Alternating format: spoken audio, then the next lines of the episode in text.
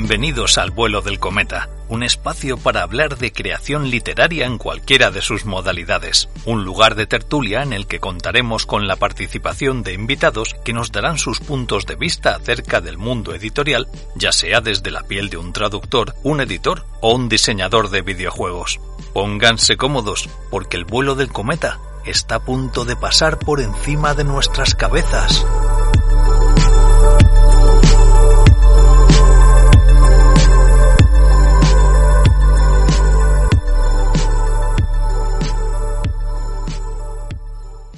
Justo cuando hemos empezado, tengo que decirlo, eh, Álvaro ha hecho bomba de humo. Y ahora vuelve a aparecer aquí, como podéis ver. Eh, ¿De qué estás? Cuentan, cuéntanos, maestro Aparicio, ¿de qué es tu filtro esta noche? Eh, hola, soy un vampiro energético. Dame un segundo. Es un vampiro energético, amigos. Porque ¿de qué va nuestro. ¿Estamos en directo ya? Sí, sí, estamos en directo. hola, gente, ¿qué pasa? ¿De qué va nuestro delirio de hoy, maestro Aparicio? Pues, ¿ya hacemos las presentaciones y todo? sí, por favor, eh, por favor, eh, no te prives. Pues vamos allá. Bueno, el Cometa, eh, segunda parte del especial que está dirigiendo nuestro querido Eldritch Horror Alejandro Vadillo eh, sobre vampiros en, eh, bueno, en el cine, sobre todo, aunque hemos tocado parte también de literatura. De hecho, en el primer programa hablamos de Bram Stoker. Entonces, en, en, en el podcast lo he puesto como vampiros en la literatura y en el cine. Ya, bueno, imagino que también tocaremos un poco de literatura, ¿no? En, en, a lo mejor en este no, pero más adelante sí, ¿verdad? Porque hablaremos de Anne Rice, que... y otros en, autores, ¿no? Sí, bueno, en algún momento y al fin y al cabo, cuando hablamos de cine, si hablamos de adaptaciones de Drácula eh, o incluso de vampiros en general, pues al final siempre estamos haciendo referencia a, a la literatura, ¿no? Entonces, claro. nos va a acompañar la literatura durante todo este eh, amargo y delicioso viaje. Pues eh, se ha publicado en noviembre, lo tenéis ya para escuchar. No sé si lo ha dicho Alberto antes, pero mm, si, lo, si es el caso. No lo he mencionado todavía, no, no he dado pues, prácticamente tiempo a nada. pues se ha publicado La Mujer Negra a una antigua capilla de templario de José Zorrilla a día 15 del 8. Lo tenéis ya para escuchar. Y en el Bueno del Cometa hemos publicado la cuarta parte que dirige nuestro querido José Montejano del especial titánico monográfico de Isaac Asimov, ¿vale? Por si le queréis pegar una escuchada. Entonces, bueno, procedo con las presentaciones como siempre y arrancamos cuanto antes. Hemos empezado un poquito más tarde el día de hoy por cuestiones técnicas, pero ya estamos aquí. Así que de arriba izquierda derecha, eh, nuestro querido Diego Soler, que está con delante del Yarnam, que estás en un sitio muy profundo, muy ocurren cosas eh, extrañas en el cielo. Eh, ¿Hay un cambio climático en ciernes en esa ciudad? ¿Qué ocurre ahí, Dieguito? Para que no es... esté viendo la pantalla, Diego tiene un fondo que ahora nos va a describir un poquito mejor. Bueno, se puede ver el fondo de la ciudad de Yarna. Me estoy acá subido arriba de una de las partes más altas de la, de la catedral este, y, y, se puede ver el fondo. Ahí se puede ver un montón de parte de las construcciones que construyeron los antiguos yarnamitas. Un lugar muy importante y claramente lo que ahí no se ve muy bien, pero tiene sentido que no se vea porque es invisible, es la luna de sangre, ¿no? La luna de sangre pálida que, bueno, está ahí flotando por encima de todos nosotros, que va a traer la presencia lunar y la destrucción de todo como lo conocemos. Y estoy acá esperando, tranquilo, desde este asiento privilegiado que tengo en primer lugar. Hostia, qué, qué, qué, tono más radiofónico, ¿no? Estamos aquí en el fin del mundo, esperando el apocalipsis, quizás. Bueno, un día más Oye, en la vida sí, de un día más. Es lo que me caracteriza, básicamente, ¿no? Es lo que me caracteriza. Alberto, que hace narraciones de horror, yo no hago narraciones de horror, hago narraciones de otro tipo, entonces eh, eh, Dieguito, Dieguito las vive, las vive. Yo vivo las cosas que cuento, yo vivo todo lo que cuento, es así. ¿Y, eh, ¿y el mate qué? ¿Hay mate ahí? No, ¿qué mate, Álvaro? ¿Cuándo me mate, matecito, papel. ¿Qué mate? Mira, café acá, la, mi taza. un matecito taza, así. Mira, mira, ¿ves que hay un líquido negro acá en el fondo? Ah, hay café. Es, un café sí, pero... negro como la, la, como la noche, ¿verdad? Como la taza. Como, le, como, como diría, la como diría la gente Cooper, un café negro, como la noche más densa. Bueno, y tenemos al señor eh, Alberto Martínez, ahora mismo ocupado mirando el móvil. No, estaba, estaba precisamente con la promoción en Instagram. He puesto ahí un. Estamos en directo con los vampiros. Eh, apuntaos, amigos.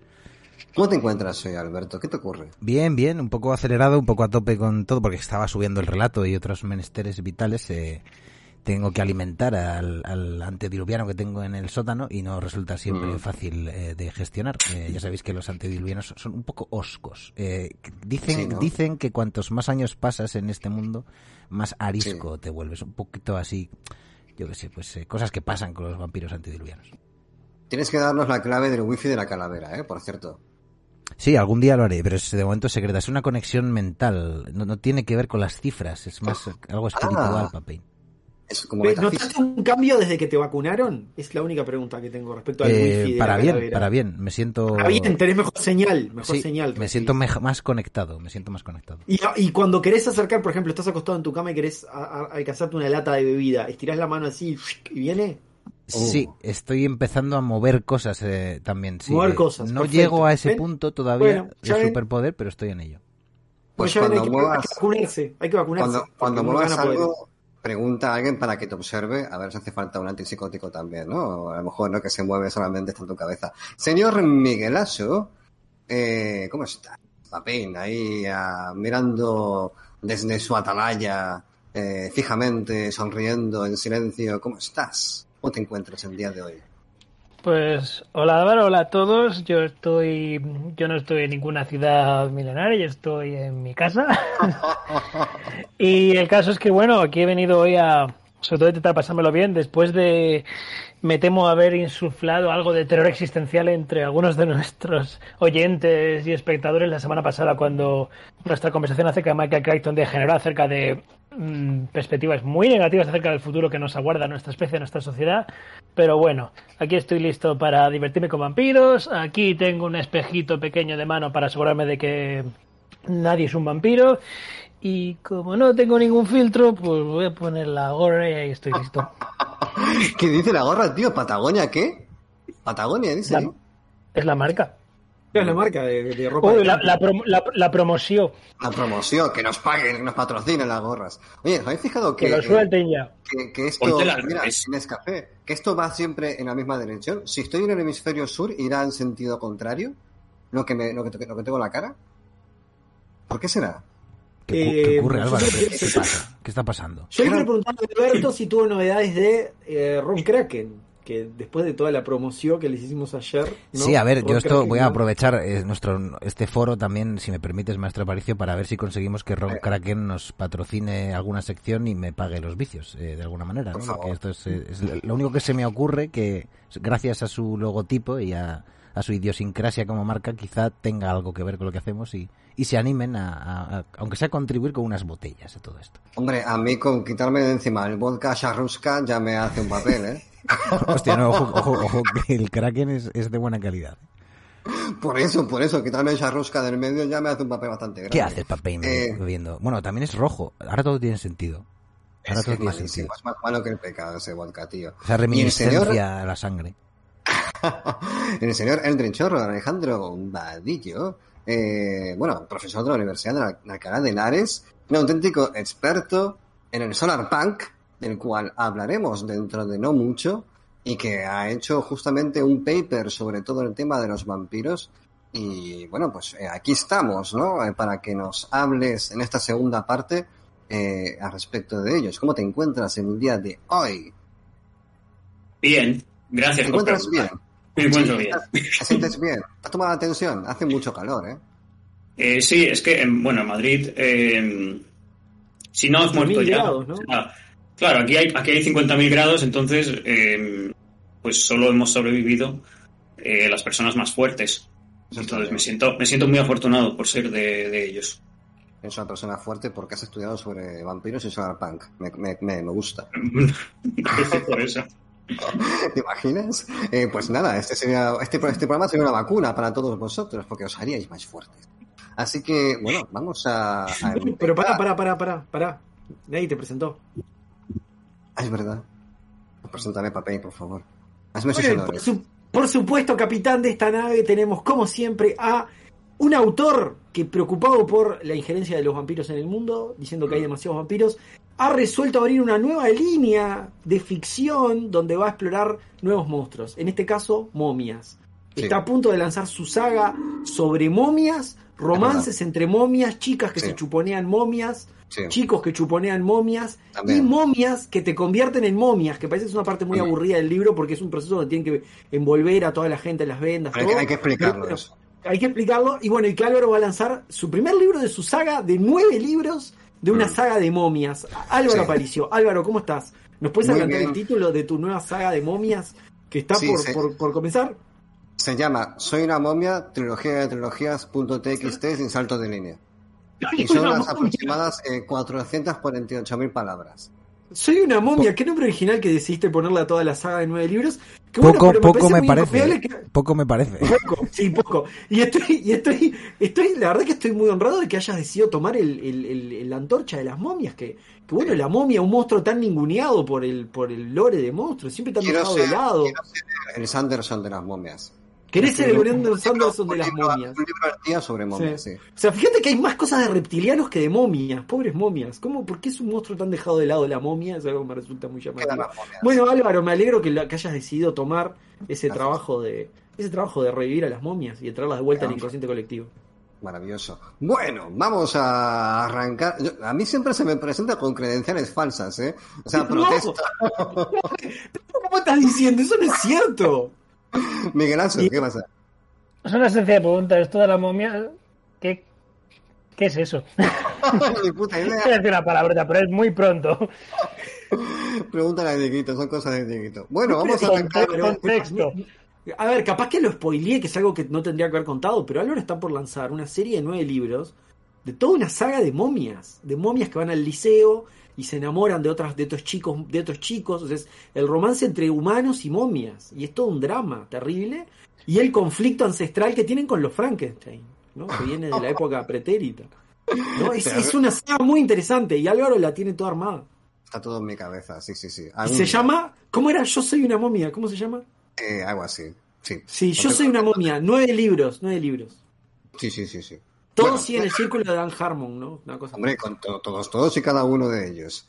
Mm. Vamos a arrancar ya este programa del día de hoy. Eh, pues nada, Alejandro, eh, si quieres puedes contarnos brevemente, eh, más o menos, de qué hemos hablado en el anterior programa. Hubo una parte muy divertida en la cual, eh, bueno, hicimos, hiciste preguntas a la audiencia y la gente un poco se Ah, sí, eh, había, había, hoy no va a haber concurso, hoy no he preparado ningún concurso, pero No, bueno, lo, pero si no, no, lo pero no podemos, lo podemos improvisar sobre la marcha. Sí, sí, sin ningún tipo de problema. Básicamente, para quien no haya escuchado la primera parte, que bueno, molaría que lo hicierais, pero en caso de que no lo hayáis hecho, eh, preguntas clásicas, ¿no? Un poco eh, lo que es la semilla, ¿no? La raíz de- del mito vampírico, de si la luz del sol mata a los vampiros, de si el ajo asusta a los vampiros, de si hay que invitarlos, etc, etc. Bueno, pues oye, hay varias preguntas que un poco eh, establecen si el mito fundacional, eh, estas preguntas tienen sentido o no, en función de lo que es el origen, porque bueno, el vampiro como mito se ha ido transformando en el tiempo y hay muchas versiones actuales que no se circunscriben a, a- este origen. Eh, cuéntanos tú mismo, Alejandro, un poquito, a cosas que quieras destacar de ese primer programa para poner en contexto a la gente el día de hoy. Bueno, pues hablamos de un poco de un poco lo que has dicho, ¿no? De cómo, de cómo surge o de dónde viene esta manía que tenemos de, de hablar de vampiros. Hablamos también de, pues bueno, de algunas obras góticas clásicas, ¿no? Eh, un poco a partir de qué momento tenemos vampiros en la, en la literatura occidental, por lo menos. Hablamos también de, por supuesto, porque teníamos que hablar de él, del Drácula de Bram Stoker.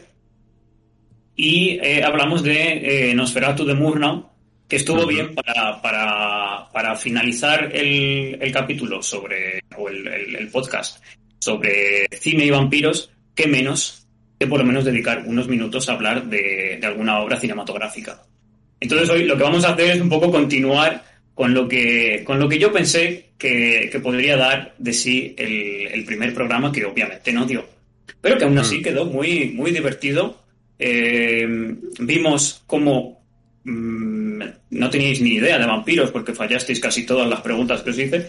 Además, Pero- la gente lo que hacía era eh, continuamente decir que sí si la anterior era que sí. La gente iba Claro, cayendo sí, sí, hubo, hubo un, hubo un glitch eh, psicológico ahí en el que una vez empiezas ya no puedes acertar nunca.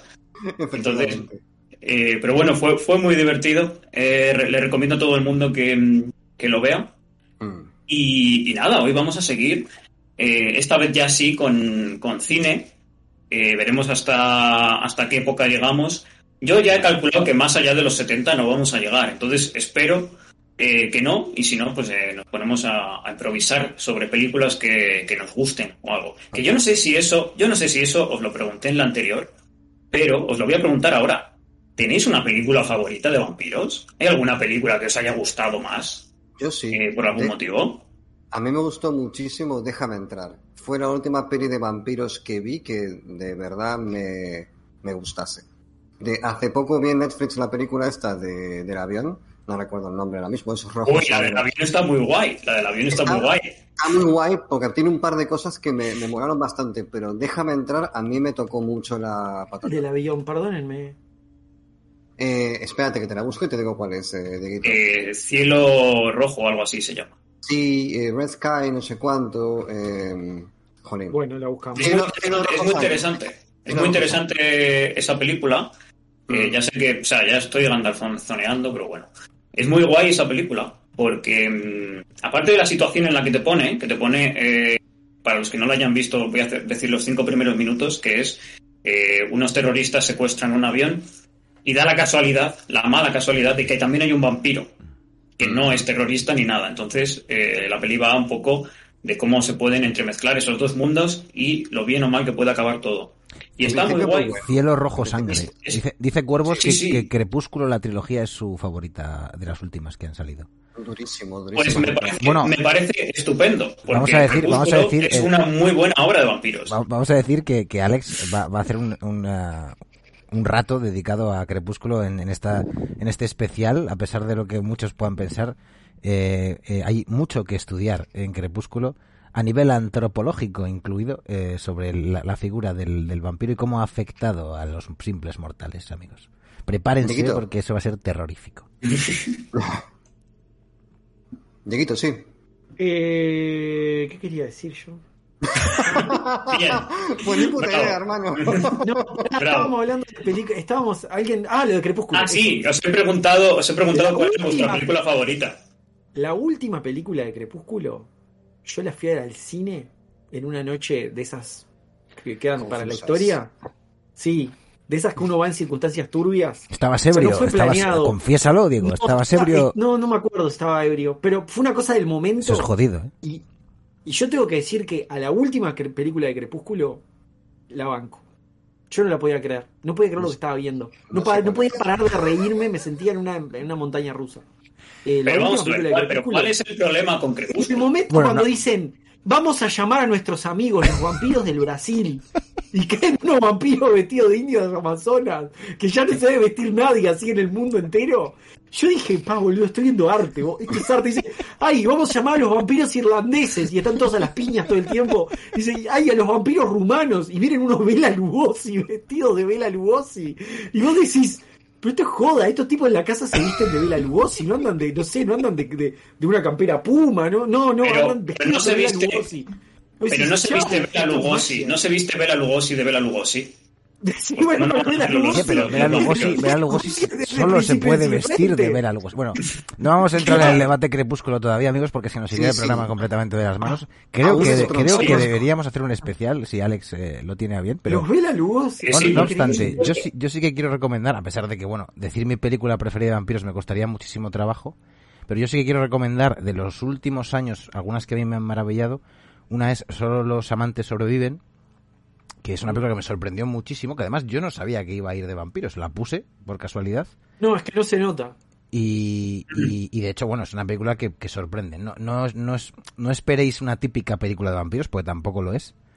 Eh, Mm. También eh, creo que, bueno, la traducción del título varía un poco, ¿no? Pero creo que es una chica vuelve a casa sola, Quiero decir, la iraní, esa dicen que camina está a muy casa bien. La sola. iraní. Esa también me Mm. pareció muy- me sorprendió mucho. Luego, bueno, también eh, Álvaro ha mencionado una de las mejores, yo creo que ha habido en los últimos años. Y luego, por supuesto, la serie de lo que hacemos en las sombras y su película. Efectivamente, esa, esa, What We Do Nadie-. Su película decir- documenta- falso documental, eh, la pel- porque claro, hay una, hay una primera parte de la, lo que es ahora es, la- es conocido es la serie, pero hay una primera eh, película documental, falso documental, en la que se basa la serie, que a mí, yo cuando lo descubrí me quedé alucinado por, bueno, pues la originalidad también, un poco una manera de revisar un poquito el género que hacía falta. Nadie va a mencionar, no sé cómo se llamó en España, pero acá se llamó El Ansia de Hunger de Ridley Scott. Nadie va a hablar de esa película con Bowie, nadie va a recordar. Es, esa es un clásico también, es una película muy, Mm. muy David Lynch, eh, muy bizarra también. Me suena, Eh, pero no, no, no caigo Y ahora. ¿eh? hay mucha No gente caigo. que incluye también eh, en la primera película, bueno, una de las primeras películas de Guillermo del Toro, que, que no recuerda el título, pero aparece Bien. Un Cronos, la Cronos, de Cronos. Cronos, la de Federico Lupi, con Federico Federico Lupi Cronos. y, y Ron Perlman. Tenemos, tenemos mucho material, pero no, no, no sé, también... Yo quiero, ¿Qué- quiero nombrar. em, yo quiero decir que si me apretan, tengo que decir que ninguna. ¿Cómo que ninguna? ¿Cómo No, que ninguna? Ninguna llega a mis expectativas, ninguna colma a mis Pero- expectativas. ¿Y la de ¿No te ha gustado Cage? ninguna película? Eso iba- yo iba a decir, si me apretan, me apretan, me apretan, me apretan, me arrinconan contra la pared, capaz que tengo que elegir la de. la que es. Supuestamente ahora no me acuerdo del nombre. Sí, me acuerdo. La sombra del vampiro. Que es la que es la Ah, historia sí, sí, con- de, cómo La sombra del filmaron vampiro está muy bien. con Willem Dafoe. Sí, es muy Si buena. me haciendo de Conde Orlok, ¿no? De, en realidad de Max Schreck, ¿no? Si me Mm. apretan, me apretan, me apretan, tengo que tirar esa, pero porque mis estándares vampíricos son muy altos. Pero ya que estoy, quiero aprovechar y hablar no de una película, sino de una serie, y puntualmente de un capítulo de una serie, Vale. que es el primer capítulo de The Strain, la serie basada en, en los libros de Guillermo Sí. del Toro y un, y un flaco, que, que justamente que es de una plaga vampírica que arranca y, y muy un bien tipo, y un tipo que hay por ahí. y un flaco. Bueno, la no tercera sé. temporada flojita. de- No, pero por eso te digo, es como que arranca muy bien y se cae, se cae, Sí, se cae, se se cae, cae. se viene abajo. Pero el primer capítulo es Drácula versión moderna. Ese Chuck Hogan Es es el, increíble, el Chuck. Hogan.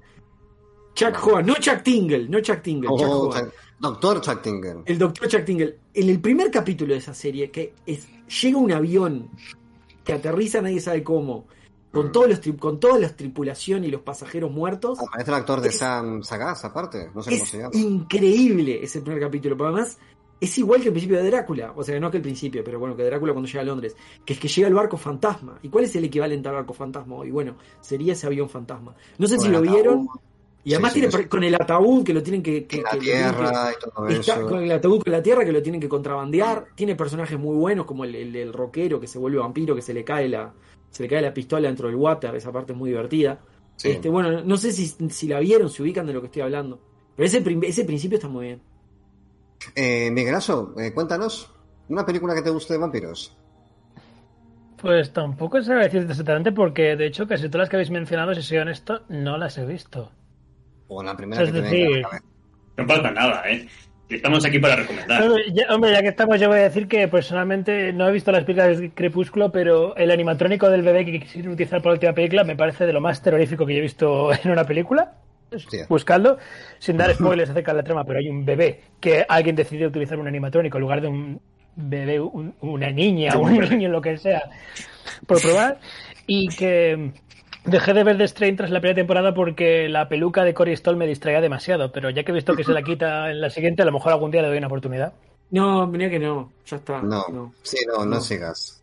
Yo no te recomiendo Pues que sigas. Eh, Eh, bueno, pues. Le daré, una, ah, le, daré una oportunidad, le daré una oportunidad a lo que hacemos en las sombras, eso sí, porque eso lleva sí, sí, años sí, sí. en mi lista. Eso está muy bien. Niki, te vas a decir algo y arrancamos ya con Alejandro para que nos introduzca esta segunda parte. ¿Qué vas a decir, Niguito? Eh, mm, no, iba a hacer un comentario de lo que dijo Miguelazo. ¿Qué fue que dijiste, Miguelazo, aparte de lo de Coristol? Hablaste El de bebé. What We Do in the Lo del Shadows. bebé, lo Ah, del no, bebé, el de, Cre- el bebé de Crepúsculo. Sí, peor que el bebé de American Sniper, ¿American Sniper? la de Clint Eastwood, que tiene un bebé infame. sí, sí, mucho, sí, sí, sí, muchísimo peor, sí, sí, sí. Peor, porque es, es un bebé infame, porque es un bebé de plástico. El tipo está con el bebé así y es un bebé de plástico, así que no se puede ni mover, es maravilloso. Búsquenlo, vale la pena. bueno, eh, Alejandro, vamos allá, por favor, avancemos Bueno, pues ya. yo lo que quería, hoy quería empezar hablando de del Drácula. Si ya, si recordáis, el- en, la, en la edición anterior hablamos del Drácula o del Nosferatu alemán. Quería hablar del otro eh, hito, el otro modelo ¿no? de, de Drácula o de vampiro, que es el, el americano, que es el que todo el mundo conoce de, bueno, del, del Bela Lugosi, ¿no? De 1931 Sí. que, que lo dirigió Todd Browning, que igual os acordáis de Todd Browning porque tiene una peli muy guay que se llama mm, eh, Freaks, no sé cómo se llama en español, imagino que será Monstruos eh, o, Sí, es o el... La Carreta, no, era La Carreta o algo así, ¿no? Era, tenía un nombre muy No, raro. no, eh, ahí, la parada de los monstruos se llama, creo. En, Eso, en- La en Parada de los Monstruos. Pues eh, que tiene La Parada de los Monstruos, que está eh, muy bien, es una película muy recomendable, muy, eh, muy grotesca y monstruosa. Y, y luego de repente la siguiente película que te hace es eh, el Drácula este, que es eh, todo menos, menos grotesco. No sé si lo tenéis en mente, Pero bueno, imagino que a ver, a ver luego sí le tenéis en mente, ¿no? Sabéis más o menos.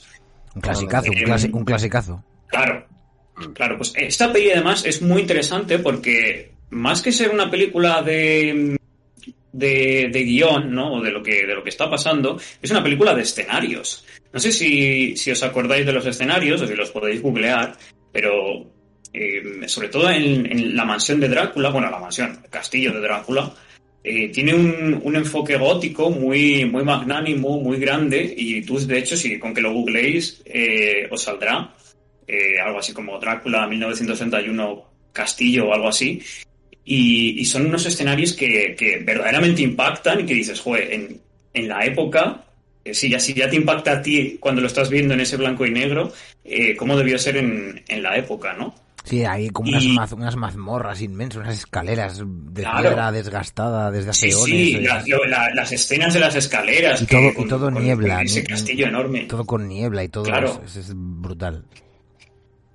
Sí, sí, es, eh, es increíble. Y, es interesante este vampiro también porque, porque no nos enseña un vampiro como. Nos, nos enseña como un monstruo, pero más un monstruo por dentro que por fuera, porque por, por fuera este vampiro que vemos, aunque viste un poco raro, es muy humano, mucho más humano que los vampiros que habíamos visto en, en referencias cinematográficas anteriores. Y, y, bueno, nos habla de, otras cosas, ¿no? Eh, si el, Nosferatu de, el alemán nos hablaba de, bueno, de lo, un poco de lo sexual, ¿no? Y de, y de, y de la moral, de la, la, ruptura de la moral victoriana. Lo que tenemos con este vampiro es algo que no es tan, no está tan enfocado a lo, a lo sexual, pero sí que está muy enfocado a, tanto a la experiencia americana como a, como a lo político americano del, del momento. Una es decir, pregunta, que tenemos... para quien no conozca sí. las películas de Bela Lugosi, porque creo que es bastante normal que alguien no las haya visto, quiero decir que a día de hoy, si no es por un tema de extremo interés, nadie se las pone de forma habitual. ¿Qué tipo de tramas? Una sinopsis de una en concreto, más o menos, ¿qué suele ocurrir en esas películas? Eh, en ese modelo sí. vampiro. Bueno, de, de, depende, depende mucho, porque Universal... Bueno, eh, Bela Lugosi me parece que no salen tantas películas de vampiros, ¿eh? Eh, o sea, sale en una que bueno. es la conocida y luego sale en La marca del vampiro, que no es una película de vampiros, es una película en la que él hace, en la que todo el mundo le conoce por ser un vampiro, entonces todo el mundo piensa que va a ser un vampiro. Pero luego eh, realmente él no lo es. Y esa es la gracia de la, de la propia película. Pero luego. Hay que decir que quedó un poquito atrapado por el personaje, sin, sin sí. quizás sin quererlo, y de hecho esto le, le marcó bastante también. Dieguito. Salen también en Abbott y Costello contra los monstruos que fue la primera película del universo cinemático de la historia. Ah. Esa, esa como, como película favorita, dices. No, no, que sale, salió también en esa. Ah, vale, vale, vale. Y es, el, es, la otra aparición de Drácula que tiene, además de las que mencionaste, creo. Y, ah. y, además lo interesante de esa película es que es la primera película en la cual. Es la primera historia, en la primera película en la historia cinematográfica donde aparece una película de universo cinemático donde se cruzan los universos cinemáticos de todos los monstruos con el de Abbott y Costello. Ah. Es la, no, estoy hablando muy en serio, ¿eh? no, no, no, no es pavada lo que estoy diciendo. o sea, en clave, en clave, antes, antes, de Avengers, 80 años atrás, no sé cuántos años atrás, estuvo Abbott y Costello contra los monstruos. Que obviamente es una película con una comedia medio Claro, sí, claro. bueno. Una- Claro, sí, porque, además, una vez, una vez estás atrapado por ese personaje, lo único que puedes Claro. hacer es comedia. Y ya no puedes Pero, dar ah, miedo. exacto. Y para que vean cómo termina, termina siendo una comedia donde hace de Drácula una película cómica, ¿viste? Sí, además, es, que es lo muy, que es muestra muy- es muy Telemundo, curioso lo de, lo de Bela Lugosi, porque luego hace metaficción con su propio vampirismo en películas, en, en la marca del vampiro, eh, particularmente. Entonces, eh, es muy interesante la evolución que ha tenido Bela Lugosi en el propio, en el propio universo de vampiros que le, que le catapultó a la fama, ¿no? Pero bueno, en lo- a lo que iba es que em, este vampiro que tenemos es más. em, está como mucho más enfocado a, a la relación entre, entre Estados Unidos, ese Estados Unidos que ya va tomando una forma considerable, y, y la vieja Europa, ¿no? Entonces vemos como, como este noble eh, que viene, del, viene de la vieja Europa a intentar dominar.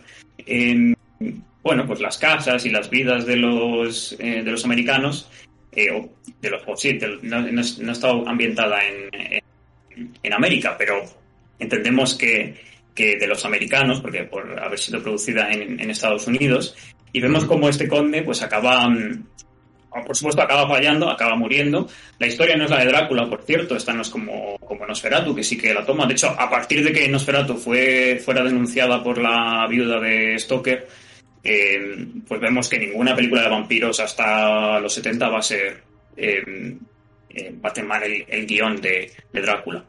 Sí. Y bueno, al final lo que vemos es pues bueno, un acercamiento muy distinto, menos sexual y más, más sociopolítico, ¿no? A, la figura de Drácula, que igual esto es también algo que le, que le, interesa mucho más a Dieguito por, bueno, por lo que hemos hablado en otros, en otros programas, ¿no? Que no es solo, el Drácula no es solo, o el vampiro no es solo algo sexual o una manera de hablar de, los cánones sexuales de una época, sino que da para más y da para, bueno, para otro tipo de, tramas. ¿Y qué más quería yo decir de, Drácula?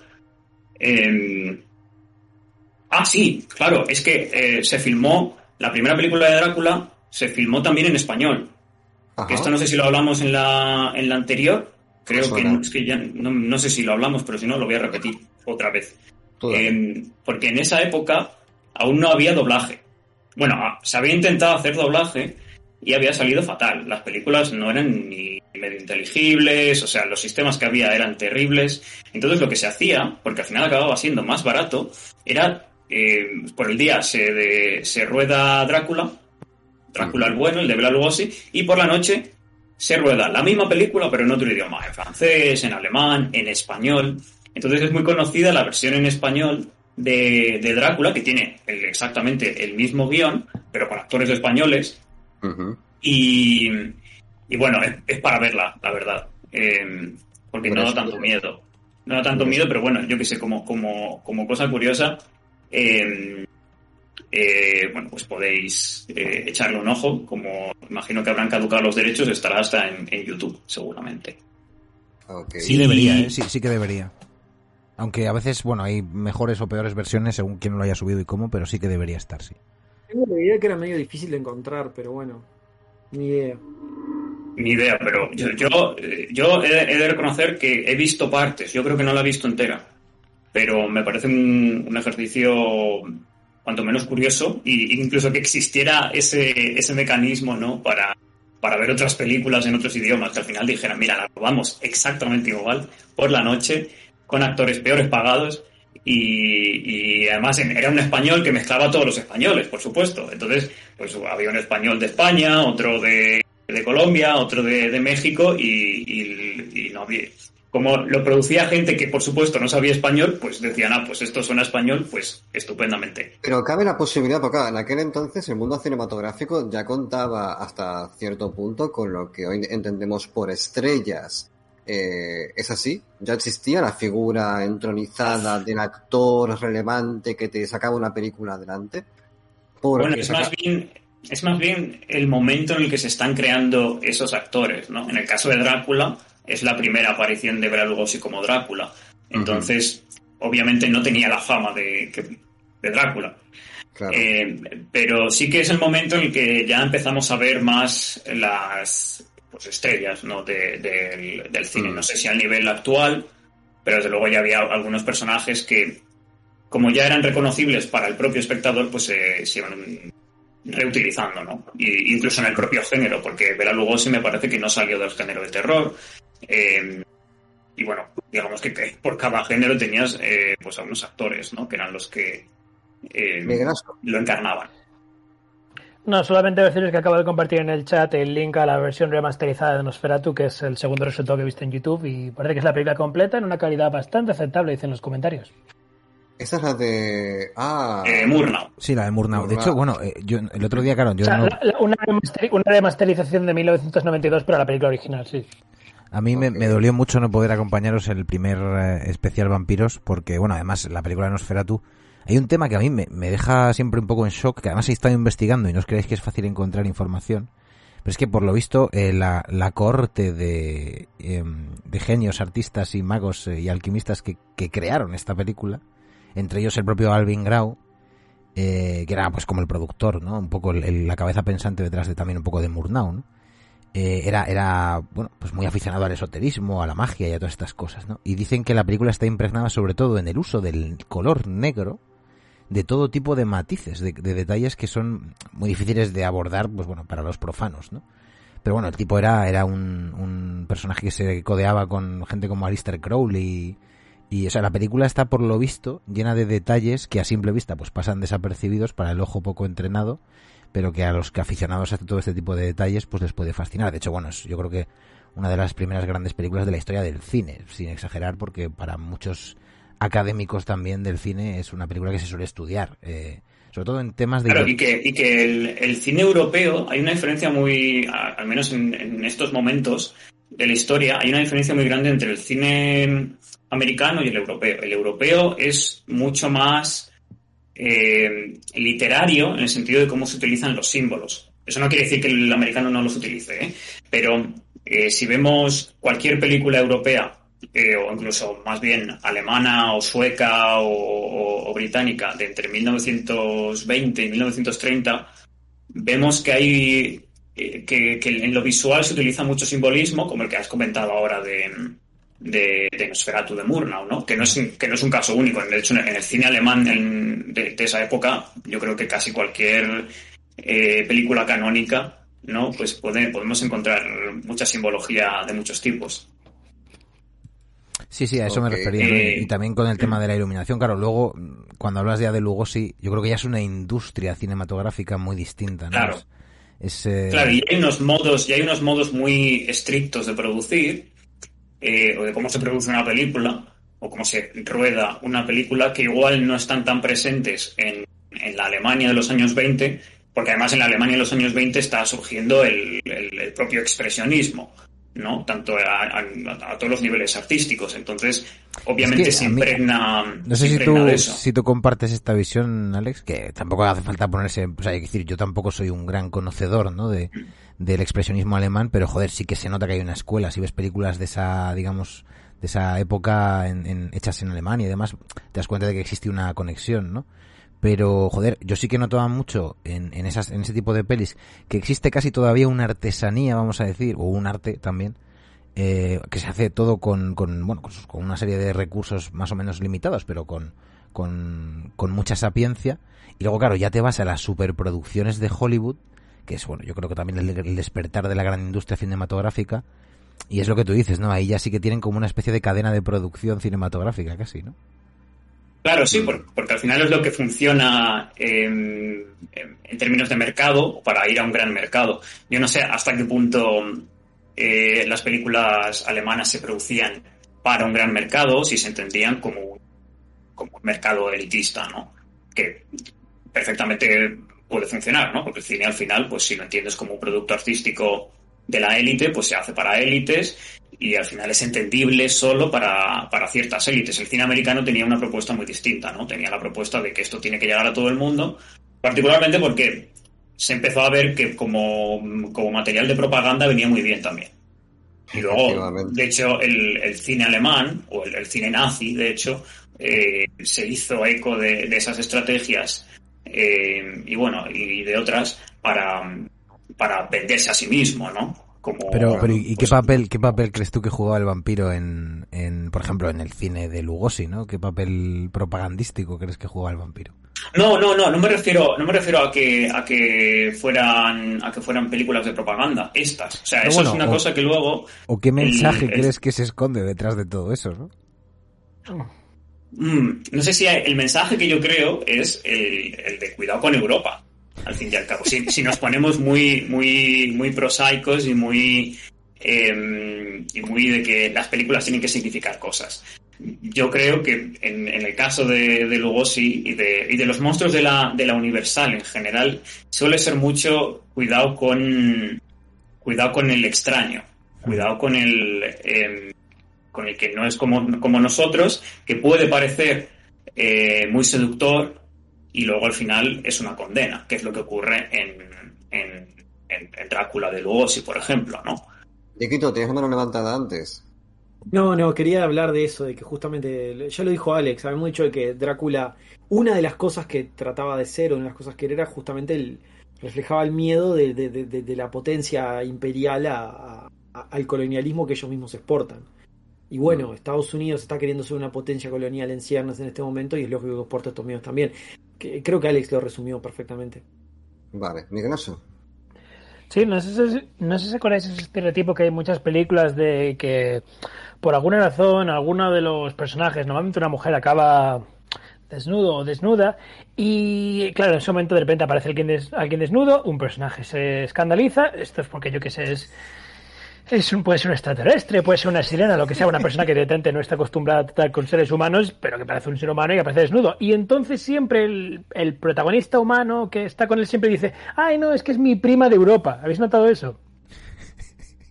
Eso pasa en muchas películas, de que cada vez que hay, hay alguien desnudo haciendo cosas raras se excusan con que es europea o europeo. Ah, bueno, pero era por ese concepto Ah. de que Europa estaba más avanzada socialmente o culturalmente, llámalo X. Es como que eh, es que no se depilan las axilas y Esto van ya siempre en bolas. Esto ya es No delirante sé. casi. No, que eso es representativo de la típica, me parece, eh, del aislacionismo estadounidense, que solo saben, no, no, no ven para afuera del mundo, entonces todo lo que está fuera del mundo lo perciben como raro. Nosotros en un episodio del Cine Más Negro que sacamos hace poquitito, que no sé si lo escucharon, eh, contábamos que el manager de los Backstreet Boys, para que era un gran abusador, para abusar de la gente, o sea, para abusar de los muchachos con los cuales él trabajaba, les decía que les iba, les iba, perdón, no tengo otra forma de decirlo, les iba a agarrar el pene, este, porque en Europa la gente cerraba los tratos agarrándose el pene. Tipo, como Sí, esto es, muy de, So- esto, es muy, esto es muy de South Ah. Park, ¿no? O sea, el tipo llega Y allí, te entonces cuenta hasta milonga. y- eso, les decía eso y ellos se lo creían. No, no sé si se O sea, lo creían o loquísimo, no, pero él- loquísimo, sí. él les quería vender ese, les quería vender ese cuento y nadie puede de creer en su sano juicio. Bajísimo, ¿eh? Nadie puede creer en su sano juicio de que en Europa en vez de darse la mano para cerrar un trato se agarran el pene. sí. Bueno, no lo sé. A lo mejor vienes a mi casa y te ibas a... Vos y yo somos uruguayos, Álvaro. Vos y yo nos entendemos con mate, con choripán, Claro. con otras cosas. Claro, pero bueno, es- ojo, esta metalectura que plantea Alex del, del, del, del Lugosi, ¿no? De cuidado con Europa y tal. A ver, que en general a mí me parece que al final esto es una peli de vampiros, ¿no? Y, y no deja de Claro, ser sí, también... tampoco hay una. Sí, no, que, que no hay, no hay tampoco, yo creo, una voluntad tan específica de ser propagandística como sí lo tomaría el cine americano después, cuando ya pues empezamos a entrar en guerra, eh, en distintas guerras, la verdad, no ha parado, y, sí que vemos un cine que es, eh, es mucho más propagandístico, sobre todo a partir de la, de la Segunda Guerra Mundial, ¿no? Entonces sí que es verdad que los monstruos de la Universal, o, o que todas las películas de, de vampiros no son necesariamente propagandísticas, pero a su vez, pues inevitablemente tienen que reproducir unas dinámicas sociales que había en, esa, en la sociedad que va a ver esa película, porque por eso es famosa o buena esa película y no, porque al final ha conseguido eh, conectar con la gente de alguna manera. Tú hablabas quiero antes... Uy, dos cositas, no, muy breve, Alberto, y enseguida te, te- te cedo la palabra. La primera es que mm, Lugosi es de Transilvania, nace en Transilvania Lugosi. Y la segunda es que... acento. Sí, y No, la no, segunda... no era fingido. Mm. No, no, no, en absoluto, en absoluto. Era, era transilvano.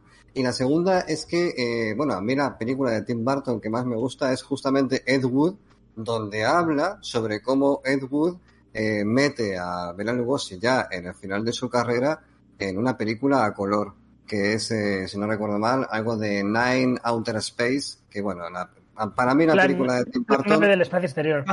Estás mezclando cosas, pero no. Si querés te las desenmadejo, pero no me parece que esté sumando en este momento. Pero No, es, cosas. es, eh, plan 9... La película no es a color, la película no es a color. Plan 9, Bela Lugosi sale en esa, pero sale en otra de Wood también, que es la de La venganza de los hombres, no me acuerdo cómo se llama, algo de los hombres atómicos. El tema es que se le muere Bela Lugosi en plena producción de Plan 9, logra salir en una escena donde él está poniendo unas flores en la entrada de su casa y se muere. Entonces Ed Wood cambia todo el guion para que sea la primera víctima de los aliens y lo levanten como, como una especie de zombie vampiro, que es el Mm. plan de los aliens. Pero como no está Bela Lugosi, consiguen un doble que está toda la película paseándose con una capa así para que no reconozcan, para que parezca que es Bela Lugosi, pero en realidad no es Bela Lugosi. Vale.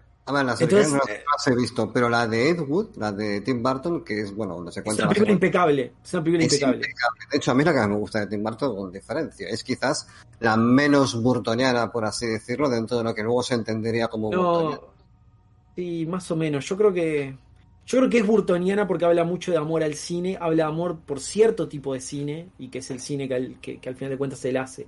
Y, y creo que también pinta a Bela Lugosi como un personaje entrañable, ¿no? Porque tiene ese discurso, tiene ese discurso de, de, de justamente cuando el discurso de ese doctor loco que tiene esa, esa razón de hombres mutantes, monos, que es, es- ese momento es increíble, que él está sentado en el sillón y, y que, que es un plano fijo, está él sentado en un sillón así, da un discurso. Y es, Mm. es increíble esa escena, que termina gritando pull the string, pull the string, no sé si se acuerdan, es increíble. Es increíble. Es- fue la primera nominación que se llevó el Oscar Martin Lando por esa película, ¿no? Si no me equivoco. Por hacer si lo Lugosi. ganó. ¿Ganó o no ganó? No me acuerdo. Creo que sí que lo ganó. Mm, Creo que sí. Sí. Alberto, ¿quieres decir algo antes? Te he interrumpido. Sí, no, bueno, iba, iba a hablar un poquillo también de, mm, de porque estaba hablando antes Alex de las atmósferas, ¿no? De las películas de vampiros eh, y ya yo creo que la, la época de Bela Lugosi, bueno, incluso en el expresionismo alemán, pues también hay, hay mucho de, de atmosférico. De hecho, lo que más destaca la gente normalmente de Nosferatu, por ejemplo, es la iluminación, ¿no? Eh, el uso de las sombras, etcétera, ¿no? Pero luego, eh, o sea, eso es una evolución brutal en el cine, aunque uno quizá no lo sabe ver porque estamos acostumbrados ya a todo tipo de artificios, pero o sea, hacer ciertas cosas en ciertas épocas era, era muy jodido, ¿no? Con el- los recursos que se tenían. Sí es cierto que ya la industria cinematográfica, en cuanto a las películas de vampiros, se crea casi un género, yo creo, o sea, para mí lo es. No, ni siquiera es un subgénero, ¿no? O sea, ya, ya hay pelis de vampiros, ¿no? Y de hecho, como estábamos haciendo hoy aquí, podrías hacer un catálogo eh, con ese Mm. tema como, como cabecera, ¿no? Y, Sí. y una cosa fundamental, que yo creo que además es una de las cosas en las que más empeño se pone siempre, es en la atmósfera. Y también en el castillo, o en la casa, o en el, en el lugar, digamos, en el que se emplaza todo esto. Que además esto yo se lo, se lo escuché decir a un, eh, a un analista, bueno, a un exper- experto en, en, en los grandes maestros del terror, hablando de, de Edgar Allan Poe, y en concreto, bueno, pues de, de algunas de sus obras, y cómo las casas, en este caso también los castillos, o el, el, nido del vampiro, ¿no? O su cubil, o como queramos llamarlo, son incluso una representación también de algo, ¿no? Que tienen, tiene un sentido, ¿no? Tiene un poder sobre nosotros eh, casi psicogeográfico, ¿no? Porque Transilvania ya de por sí tiene una magia especial, ¿no? Nosotros lo vemos como algo tam- también ajeno, no solamente en los norteamericanos, ¿no? Para nosotros las historias que vienen de por allá, pues siempre las asociamos con bosques, niebla, lobos, eh, pero luego al mismo tiempo el castillo como tal, el, el hogar de- del vampiro, eh, incluso Mm. puede ser una representación también de algo mucho más profundo, ¿no? De hecho, eh, lo, de lo que se hablaba en, en este artículo, ahora no recuerdo el autor, pero él hablaba de cómo las casas o los castillos pueden ser una representación incluso de nuestra mente, ¿no? Eh, o, Mm. de, o de lo que Como, supone... ocurre- como ocurre en, en Psycho, al final el- el- la casa de Psycho, ¿cómo se llama en español? Eh, De psicosis. Psicosis. Eh, sí, la casa de Psicosis es de hecho una representación. O sea, es- esto ya sé que no va de vampiros, pero es muy interesante con lo que acabas de decir. Además, me viene súper bien porque iba a hablar de casas. Eh, pero sí, la- la- lo, que dices de en, en Psycho, por ejemplo, la casa donde vive el.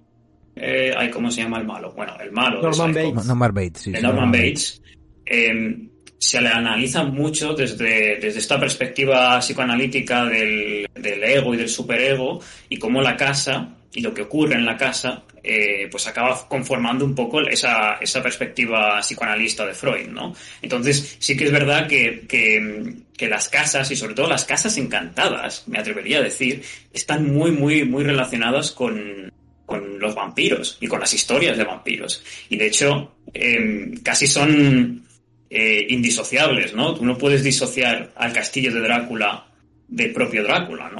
Esto pasaba, además, aprovecho para colar aquí la, cuña, pasaba mucho eh, con la historia precisamente de Vlad Tepes, origen en parte, ¿no? Del mito del vampiro. El propio Dieguito ficcionó, bueno, ficcionó, eh, hizo el guion que luego ficcionamos en Noviembre Nocturno sobre un poco una, mezcla entre historia, leyenda y, ficción sonora, ¿no?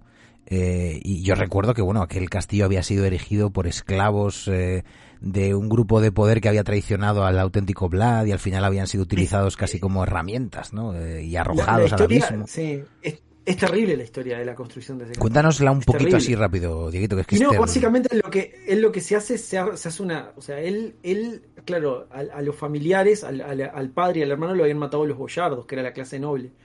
Entonces, lo que hacen es este, lo que hace Vlad Tepes es les arma una cena ro- una les arma una, una boda roja, pero una cena roja, en la cena de Pascua los invita a todos a la casa y cuando están todos comiendo, cierra las salidas y lo que hace es los hace ir una marcha larguísima hasta el lugar donde tiene pensado. Mata a unos cuantos, ahí de primera mata a unos cuantos, no sé si mata a los hombres de edad militar o algo de eso. Y a los demás los hace marchar hasta el lugar donde planea construir el castillo, con la ropa que tienen puesta, no los hace parar ni nada, y ahí los hace construir el castillo piedra por piedra. Y los tipos morían de, de, amares en, en, esa construcción, porque estaban en el borde de un desfiladero y era habitual que se cayeran para abajo, se morían y los mató así. Los mató obligándolos a construir ese castillo. Y claro, y al final, por eso, por eso es tan interesante el, relacionar al vampiro con la casa, porque la casa eh, tiene también una especie de trauma eso es, eso es. Construye, eso es, ahí, antes... y que al final es Sí, sí, no, continúa. Sí, perdona que te interrumpa, ¿eh? porque quería añadirlo antes. Eh, o sea, a todo esto, al emplazamiento en cuanto a tal del castillo de Black Tepes, que es el origen inevitable también de, la figura de Drácula, pues por, la novela de Bram Stoker, ¿eh? aunque ya el vampiro existe mucho antes como concepto. Pero bueno, todo este toque que le da Bram Stoker es cierto que configura la figura del vampiro, pero también en torno a, a una psicogeografía, que esto es muy importante, ¿no? Además de esto, bueno, ya se habla un poquito, bueno, cada vez se habla más, ¿no? Y es que las, las, em, eh, las geografías en las que habitamos nuestras propias ciudades o un propio castillo, una casa, ¿no?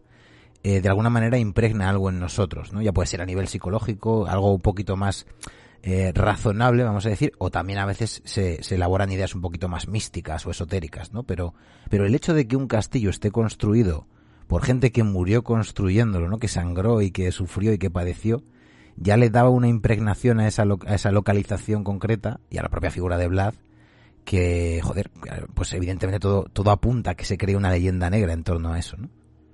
No, en el caso de Castlevania, por ejemplo, el propio castillo... Ah, bueno, pues adelante, dilo tú, dilo tú. Yo que digo, es muy breve, pero te paso la pelota para que sigas buscando la reflexión. Que cómo será el castillo protagonista, que está toda la saga de Castlevania está construida sobre el personaje que es el castillo. Hay algunos de los juegos que ni siquiera es Drácula el villano final, pero el castillo está ahí. Y la figura mítica es el castillo, que aparece, nadie sabe cómo, ni dónde, ni cuándo.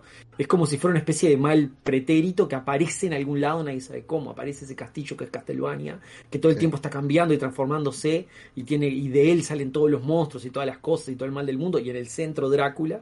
Pero, pero nada, el protagonista es el castillo de la saga Y, para... y es que al final, en, yo creo que ocurre casi en todas las, eh, en, una gran, en un gran número de obras que el, el, mal está en la propia casa. Es decir, es el mal el que atrae a un, por ejemplo, en Salem Slot. ¿Qué ocurre? El, el, vampiro está por ahí, en otro sitio.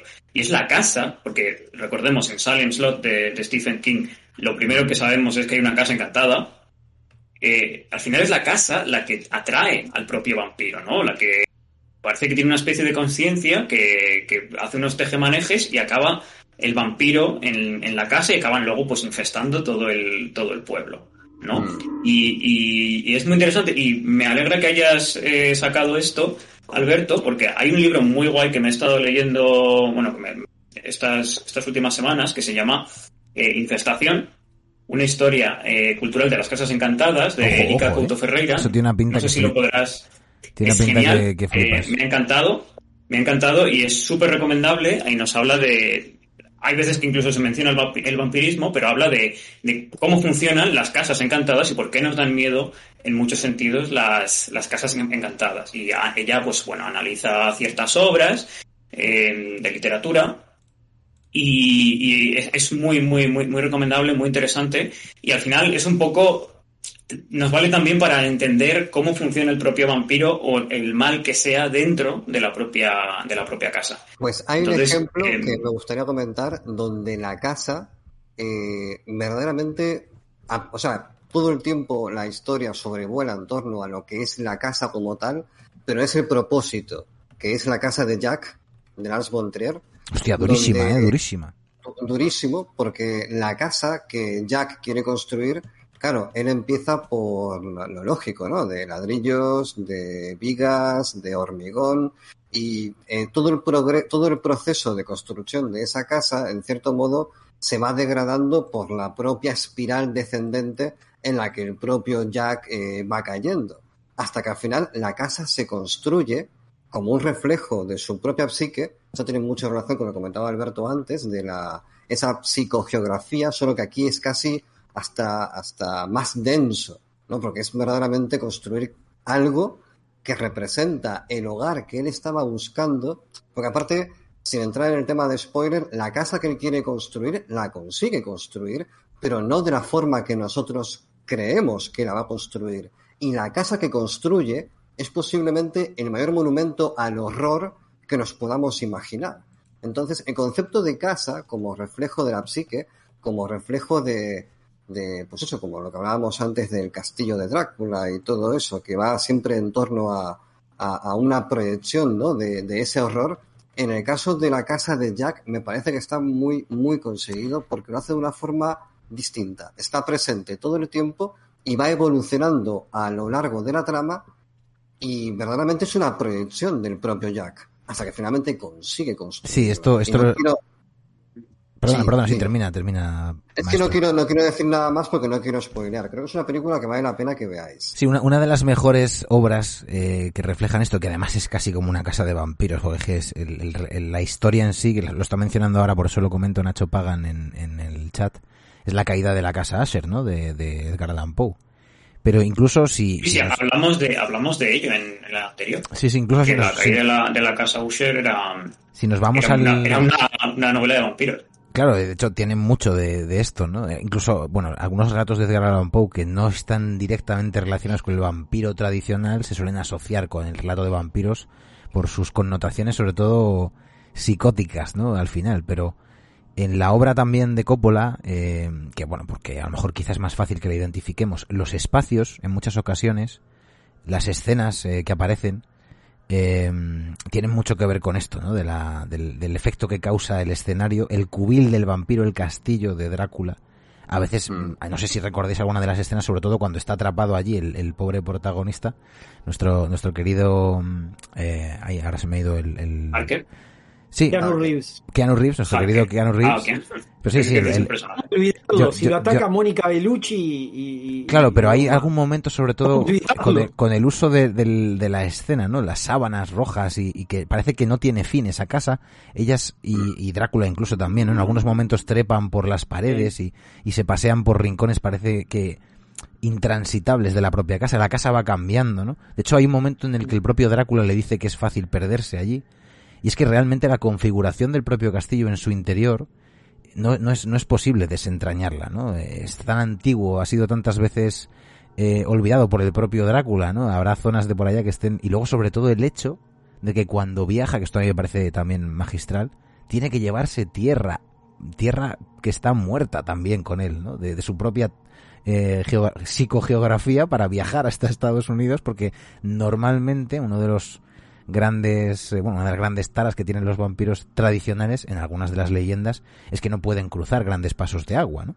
Y, y sin embargo esto lo suplen con, con el uso de, bueno, pues esa tierra, que además yo creo que esto sí que es un artificio de Bram Stoker, eh, el uso de esa Esto, tierra esto lo comentamos en el anterior, el tema de, de la Eh, tierra y sí, el agua. Lo de, lo, de la, lo de la tierra, bueno, comentamos lo de la tierra, lo de si tenían que dormir en su propia tierra, eh, pero no, no, no profundizamos mucho. Digamos que Ah, Pero no, no queda muy claro según la mitología tampoco, porque esto es, un- esto es una compilación que además el propio Bram Stoker hace un buen popurrí, pero muy coherente yo creo con el personaje, con la situación. O sea, yo creo que de esa, de esa brillantez no se libra ni el propio Bram Stoker ni la película, la adaptación de Coppola, Ah, pero el, el hecho de que sea la tierra podrida de Transilvania la que necesita para viajar, gusanos y liendres y bueno, esas, imágenes que apa- aparecen en la película también yo creo que son muy representativas, ¿no?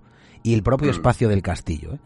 Yo no sé, si- no sé qué tal os parece la peli, que igual no os gusta, que tampoco pasa nada. Hay, hay gente que le gusta mucho, gente que le gusta menos, gente que pues le parece una película decente. A mí me parece una jodida obra maestra del vampirismo, por varios motivos. Y también como película cinematográfica pues me flipa, ¿no? Y me sorprende que eh, todos los detalles que voy descubriendo con los años cuando la revisito, porque cada, yo qué sé, pues cada cierto tiempo la vuelvo a ver.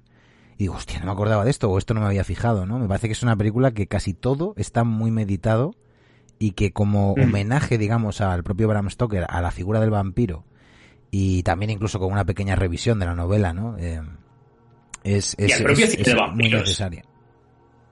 Sí, sí, y al, y al Hacemos una ronda, una ronda de opiniones. ¿Queréis hablar, ¿Queréis hablar sobre la película de Coppola brevemente?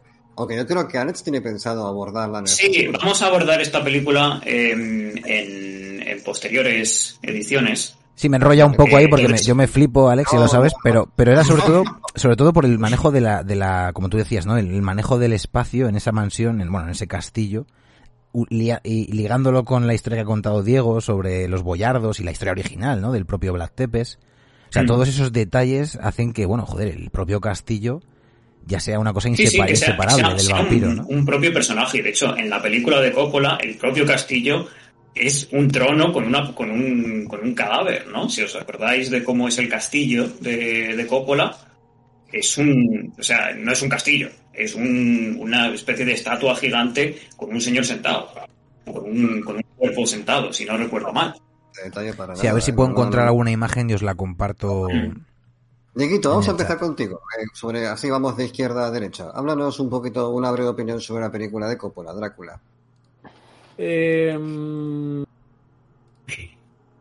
Qué raro un aprieto. que Diego se quede sin palabras. Pero si, no, o si, si queréis lo podemos dejar para, para, la- Eh. para cuando toque hablar, porque así ya tenemos más background, porque ahora, eh, o sea, porque yo creo que la película de Coppola también, al ser un, un homenaje muy claro a otras obras mm, vampíricas que ha habido antes, eh, vamos a tener más que hablar, porque podemos hablar de toda la influencia que ha tenido desde, desde el Drácula, desde los espacios del Drácula de 1931 hasta casi eh, eh, pues algunas películas de los 70, eh, la obra de, de, de Werner Herzog o incluso también hasta, hasta las de la Hammer. Vale, pues lo Eh, ponemos a nevera el tema de Coppola y lo retomamos más adelante. con- Luego porque, porque la de Coppola además es muy interesante y nos va a dar para mucho de hablar, entonces igual eh, Vale. podemos seguir con, con esta preciosa escaleta que teníamos. Vale, perfecto. Por Una favor. cosa, Dieguito, Dieguito, Demasiado Gandalfeo. Voy a terminar con el Gandalfeo con el último. Porque además no va a dar para hablar más. Tres películas hicieron Bela Lugosi y Ed Wood juntos. Glen o Glenda, que además es una película todo sobre el tema de la condición trans. Este, que es, es- este, es muy interesante porque, claro, Ed Wood era trans, pero, pero era una identidad que tenía medio oculta, etcétera. Entonces, todo un tema. Eh, la novia del monstruo, que esa es la que tiene el discurso que yo digo. Y Plan 9 del espacio exterior, que es la que la última que tiene la escena esa del viejo poniendo las flores, etcétera. Vale, vale. Ok, pues hecho este apunte, vamos a continuar. Alex, eh, retoma la escaleta y vamos allá.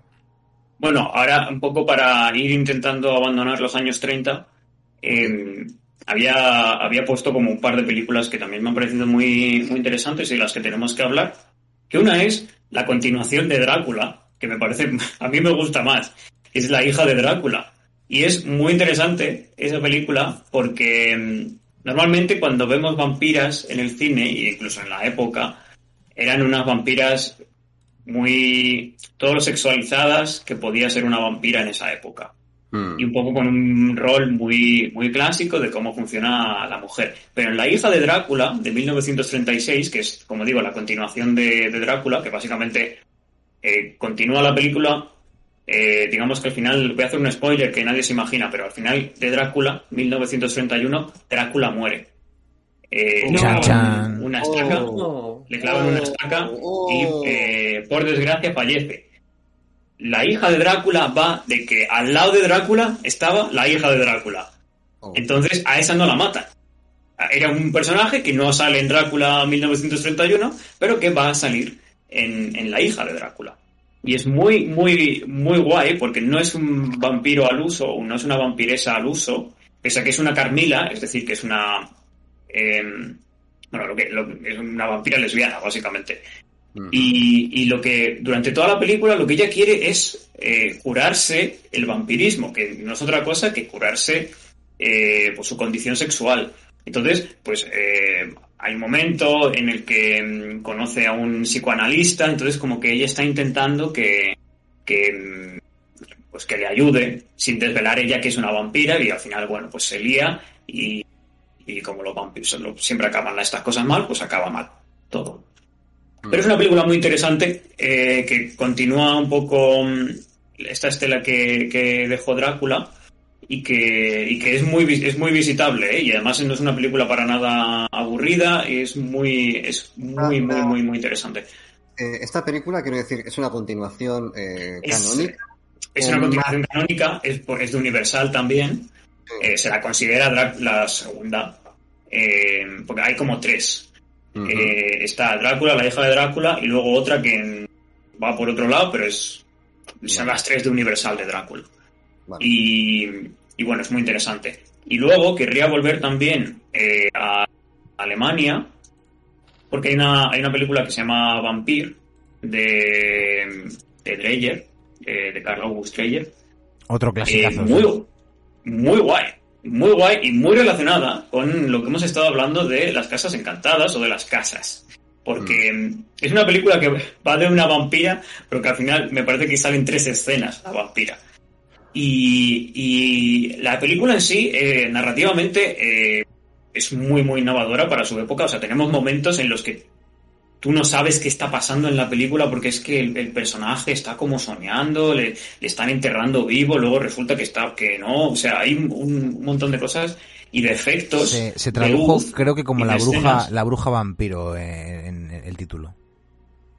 Es- sí, sí, era, era, era algo así, pero bueno. Vampir, la, Eh, bru- la bruja vampiro. Por si alguien, la- o sea, yo os he puesto aquí el, el link. Vampir, la bruja vampiro. Claro. Claro, porque se llama Vampir y capaz que se pensaba que a lo mejor era bailarina, no sé. Claro, No, sí. uno, uno Ay, nunca sabe, Dieguito, uno nunca sabe. Con los, ti- con los títulos nunca, uno Sí, nunca sabe. Está bien, no, está bien, está bien.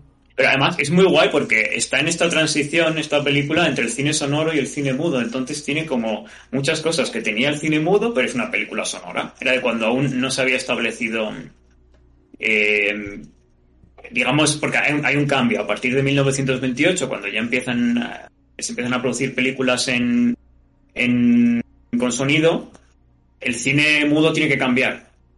Por dos cosas. Uno, por cómo, porque antes con cine mudo el, el lenguaje eh, se transmitía de una manera y ahora con sonoro pues se, tra- se transmite de otra. Mm. Y bueno, por, por cosas técnicas también, porque con el cine sonoro ya no se podían poner filtros de colores. Y antes los filtros de colores como que te, te daban No se- como no se el... pueden poner filtros de colores porque... No, por, por cómo era el... ¿Por ¿Cómo? temas técnicos de capas de, de la propia cinta o...? o- Era por la, la propia cinta, porque, mm, a ver, esto es una cosa que no sé exactamente cómo funciona, pero sé que era que por problemas, eh, por cómo funcionaban esas cintas, ese, eh, ese film, Mm. em, no se le podían meter filtros, porque filtros de color, porque se cargaba el sonido, porque me parece que iba incorporado Vale. propio film. Entonces, em, se dejaron de utilizar filtros. Claro, ahí ya pierdes una cosa muy, muy importante del, del cine que tú habías estado haciendo hasta ese momento, que era que los colores claros pues significaban una cosa, los colores más fríos eh, significaban otra. Eh, Sí, de incluso el filtro, el filtro azul para simular noche, por ejemplo, y cosas Claro, claro, claro, claro, claro, que, que las noches eran con filtro azul, por ejemplo. Entonces, a partir de ahí se tiene que hacer un cine de otra manera y este es un, esta película es como un- esa transición. Entonces tiene elementos de una y elementos de otra. Hay momentos en los que estás igual un minuto leyendo un papel que está leyendo el, el, el protagonista. Mm. Y bueno, muy, muy interesante porque al final todo ocurre en una especie de... Es un hotel, pero es como una... Al uso es una casa encantada. Eh, de hecho, solo pasan cosas de, casa encantada, que aparece gente que parecen fantasmas, que son no sé qué, que no sabes muy bien si están muertos, si están vivos o qué les está pasando. Y, a todo eso se le une que hay además una vampira. Entonces, eh, también muy recomendable. También quería hablar un poco de, la marca del vampiro, pero bueno, ya hemos hablado un poco de ella, que es, como repito, esta película de mm, casi metaficción en la que Bela Lugosi, o sea, hay como unos asesinatos que parece que es de un vampiro, pero y sale Bela Lugosi y tú vas a pensar que es Bela Lugosi, pero luego resulta que no, que es todo eh, fácilmente explicable por, por la ciencia. Vale, una Eh, pregunta, una pregunta, Alex, a lo mejor te pongo un mm. aprieto. Salió un videojuego hace poco llamado Vampire. Creo que no tiene ningún tipo de relación. No, creo que no. O sea, yo lo estuve ojeando, no he, no he visto nada, pero no tiene nada de. No creo que tenga nada de relación. Cero contacto con cualquier otra obra que exista antes. Vale. Dejando de lado los vampiros, obviamente. A ver, me, Es- me es- parecería es- es raro una- porque es una no historia- es una película. Pero perdón, ¿eh? es una historia, la de Vampire, porque yo sí me he visto el gameplay. Eh, es una historia, no, no tiene nada que ver con la película original, pero es una historia gótica de vampiros. La verdad es que, que para una serie hoy en día cuajaría muy bien. A mí, a mí me pareció, me pareció bastante curioso el argumento, eh, la trama. Ya no, al juego no lo he jugado, pero, pero la trama, vamos, me pareció bastante buena, bastante buena. Pero hacemos una breve. Es que el protagonista, el protagonista es médico, ¿no? En una época, bueno, pues eh, la, película está ambientada un poco. Estilo, si queréis, entrevista con el vampiro en, en, la parte media de la película, más o menos. Eh, cuando entras un poco ya en, en, las contradicciones del personaje, que bueno, habiendo sido médico, habiéndose enfrentado también quizá a, a ciertas situaciones, pues eh, todo lo que le va pasando también lo analiza de forma más o menos científica, ¿no? y al mm. mismo tiempo pues está enfrentando una plaga de vampiros en una ciudad pues todo muy muy muy unrise no en ese sentido ah. está muy bien traído la ambientación y tal y a mí a mí por, por lo menos me llama bastante la atención sí Ok. Vale pues mola. Eh, bueno continuemos eh, Alex. Dónde nos quedamos eh, en, bueno ahora vamos a empezar. Si hemos acabado los 30 tenemos que 30 y 40 tenemos que empezar con los divertidos años 50, 60 y 70, que tenemos que hablar, por supuesto, de eh, las películas de la Hammer. que no, sé si sabéis eh, qué películas son, pero son, bueno, la Hammer era una, productora británica. Un festival, un pues festival del amor es la Hammer. Sí, es un festival del amor. Eh, y bueno, hacía películas de, de terror y las más conocidas son las de vampiros de Christopher Lee. Mm. Eh, pese a que Christopher Lee me parece que, eh, obviamente no salen todas, pero hablar solo habla en una. No sé si os acordáis eh, de estas películas, pero en la primera, la primera es una película súper guay y está súper visible, por supuesto, no tiene nada que ver con Drácula, como ninguna otra película de la Hammer. Solo salen de vez en cuando personajes parecidos o con el mismo nombre. Pero em, eh, la película, la primera, es muy, muy visible, es muy dinámica. Para ser una película del 58 sería, o algo así. Eh, y es muy interesante. No sé si hay una escena que es icónica, que es la de Christopher Lee bajando unas escaleras sin mirar los peldaños, mientras mira a cámara. Entonces está como mirando todo el rato a cámara mientras baja una escalera que es como medio caracol. Y dices, o sea, que podía haber pegado una buena hostia, ¿sabes? Porque no, porque no está mirando, está como mirando para el frente. Y es una mm. escena como muy, muy, muy clásica y muy. Eh, como. Muy graciosa sin intención de ser graciosa. Entonces, a partir de ahí solo puedes reírte con las películas de la Hammer. Em, y, y, bueno, como digo, la primera es muy interesante, muy guay. Y Christopher Lee habla. Lo que no ocurrirá en las siguientes películas en las que sale Christopher Lee como, como Drácula. Hmm. Porque en, la. Bueno, luego hay. Digamos que está Drácula, luego hicieron. Espera, espera, espera, eh, no, avances, tanto. Espera un segundito. Eh, Dieguito, ¿qué, vas a decir? Hmm. No, eso que está diciendo él, que lo dijimos la vez pasada, porque tuvimos la charla. Hablamos de esto la vez pasada, tal cual. Yo, yo, le, yo preguntaba que si yo mal no recordaba, Christopher Lee no tenía líneas en la primera, y Alex me corrigió muy bien diciendo que no, que justamente donde tiene líneas es en la primera y que le gustó tan poco la película que después se negó a hablar en todas las demás. Pero este, por eso, por eso dejó de tener líneas. yo no sé si fue por eso, yo no sé si fue por eso, eh, pero en cualquier caso. Se ve. Sí, fue por eso. Él dice que le gustó tan poco la primera ah. que se negó a hablar en las demás. Y yo tengo que decir, perdón que te lleve la contra, a mí, para mí, a mí no me gusta nada. Drácula 1 no me gustó nada. Nada. O sea, lo único que me gusta es Christopher Lee y Peter Cushing. No es, no es buena, pero no es Jonathan Hacker se muere a los 5 minutos de empezar la película. Yo vi esto y mi fanboy interno que pide coherencia con el canon se calentó, y yo eso que hace fan no lo ah, escucho pues nunca. Págale tú los derechos a la viuda. Págale tú los derechos a, la viuda de, de, Stoker, ¿sabes? Porque si no, viene, viene la viuda de Stoker y te quita las películas como le pasó a, a Murnau. Una pregunta, Alex, con la, con la película mm. esta en, concreto. ¿Es más pulp que las, que las previas? O sea, ¿cuál es la perspectiva? ¿Cómo se aborda el mito del vampiro en estas en concreto con, con Christopher Lee?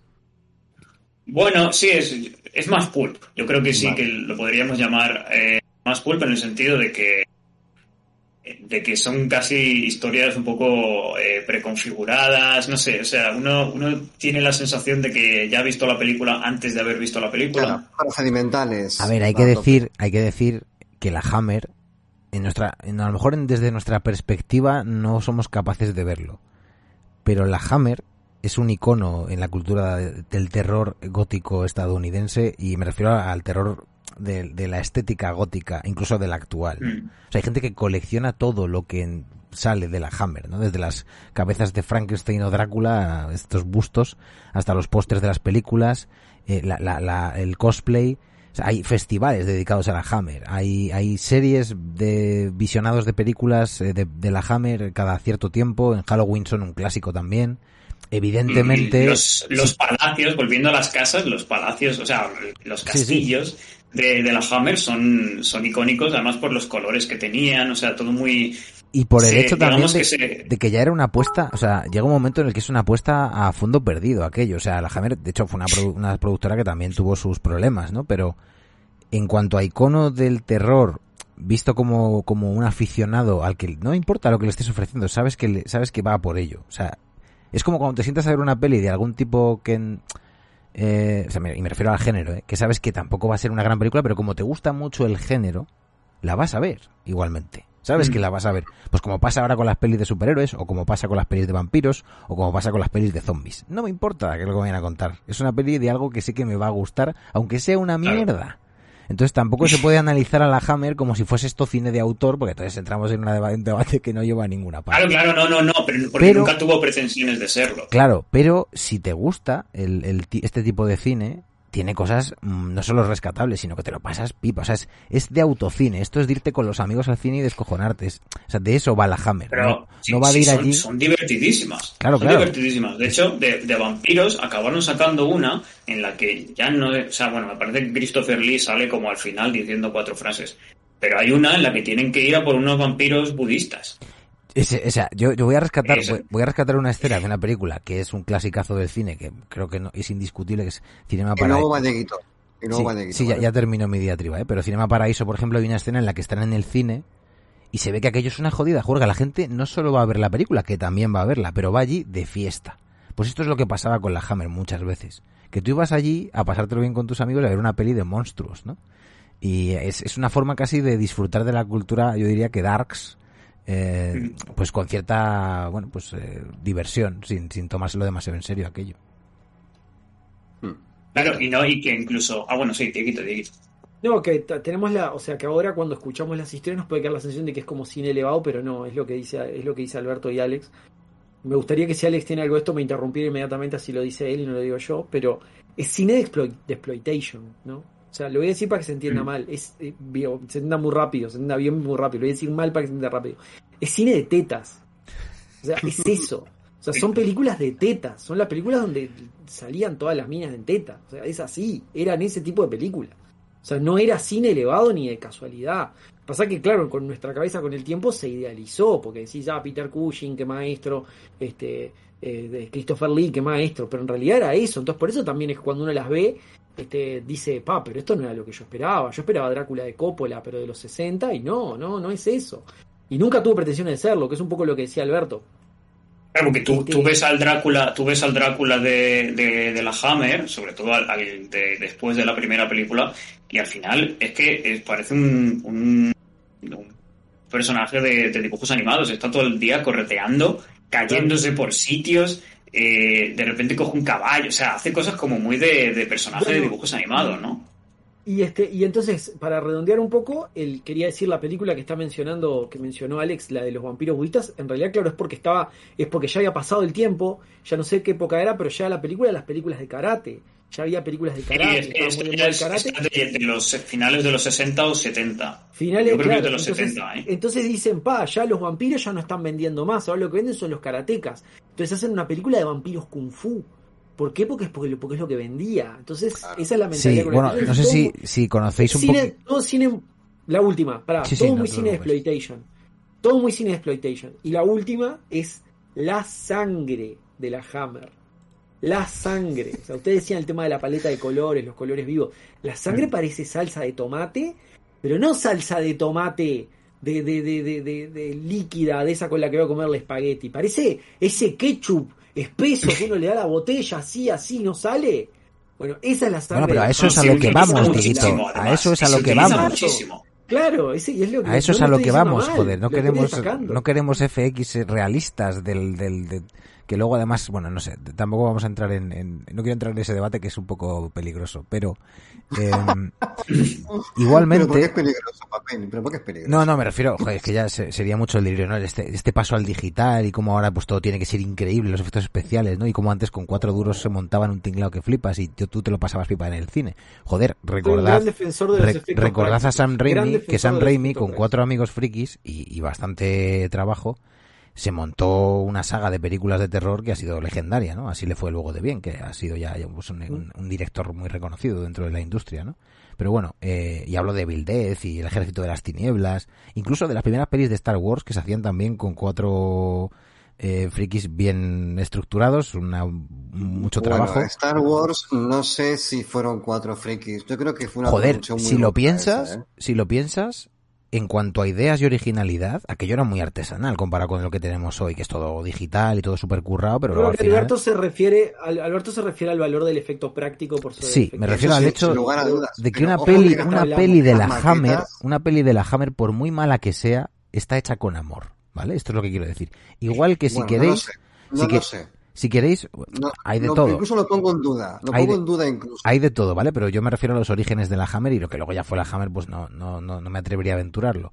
Pero que sí, Sí. que es cierto que es, es una especie, bueno, pues como de, de culture club de estos, ¿no? Como de algo que despierta ya casi el, el mito, ¿no? Igual que Mm. pasa con el cine, por ejemplo, de Jesús Franco en España, que es muy de este estilo. No sé si lo conocéis, pero aprovecho para dar la referencia, porque también es cutre, sabes a lo que vas. Y el, el- el cine de Jesús Franco tiene además una, una película de Drácula con, con Christopher Lee y con Klaus Kinski. Oh, Sí.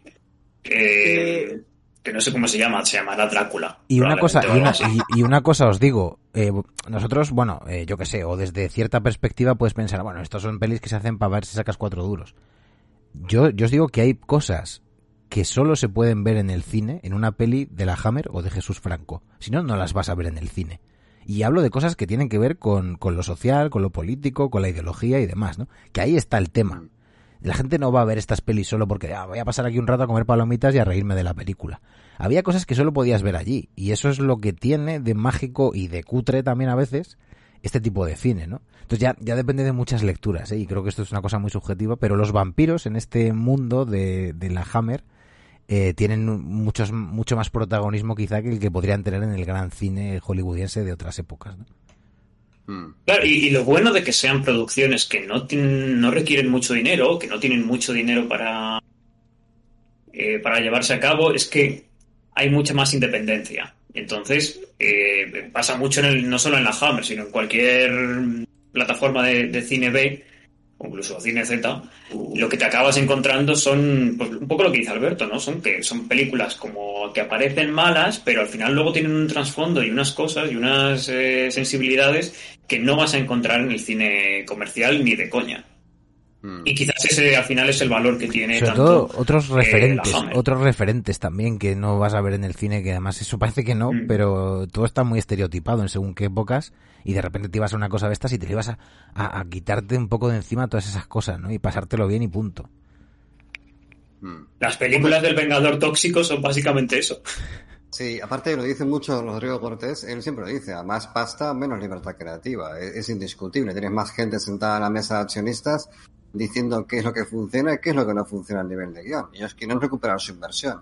Entonces, aunque comparto vuestro punto de vista en cuanto a que obviamente estas películas que vuelan tan por debajo del radar tienen un- mucha más libertad para transmitir cierto tipo de discursos, bueno, en el caso de Jesús Franco soy un poco más escéptico en algunos sentidos, ¿vale? Eh, bueno, para que no lo conozca, que lo busque. Pero bueno, tiene de todo y en general la calidad global es un poco cuestionable. Leguito, No, que Jesús Pues Franco igual que el cine de, Romero. Igual que el cine de Romero. igual que Romero, pero, pero vamos, que yo no te defiendo a Romero más allá de una o dos películas, ¿eh?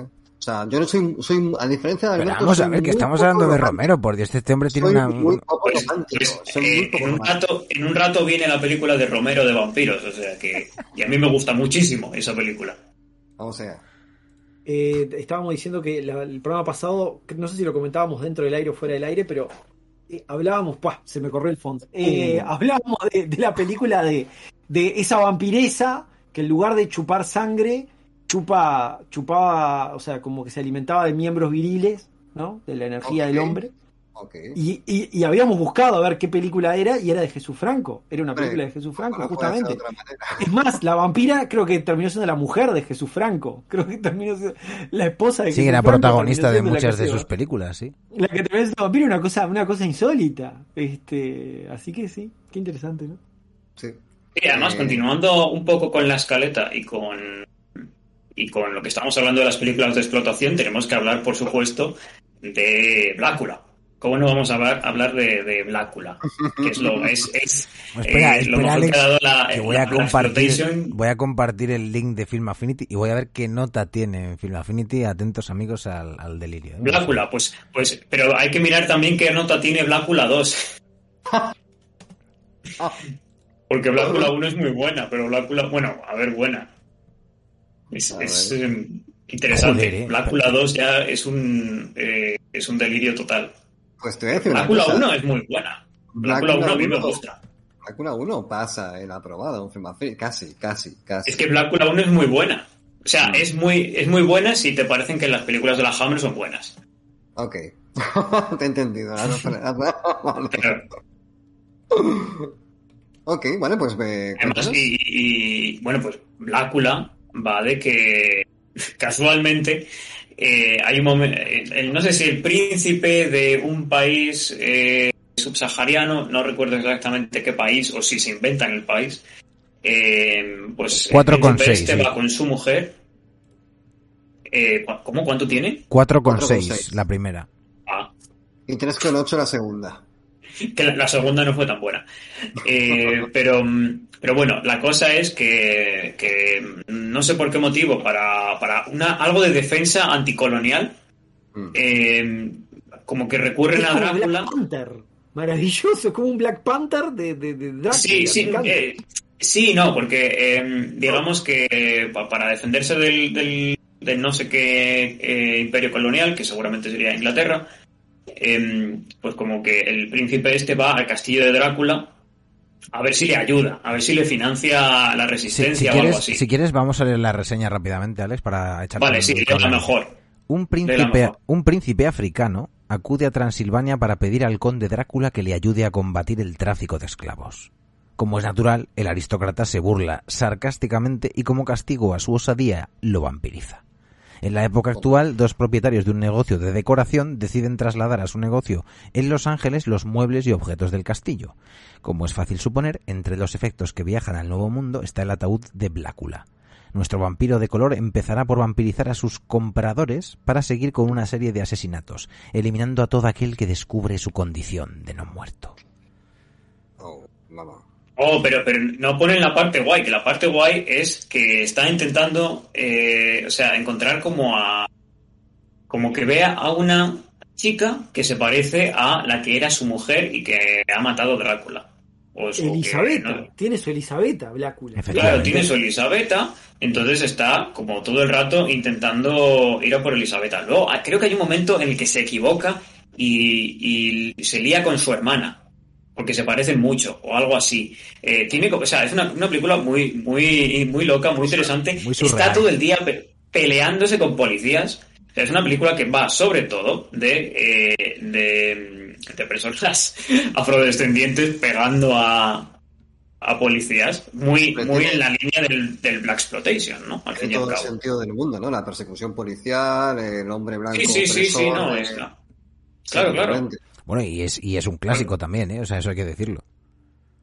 Sí, sí, es, O sea, está en todas las listas, en todas las listas de pelis de vampiros así reconocibles está esta peli.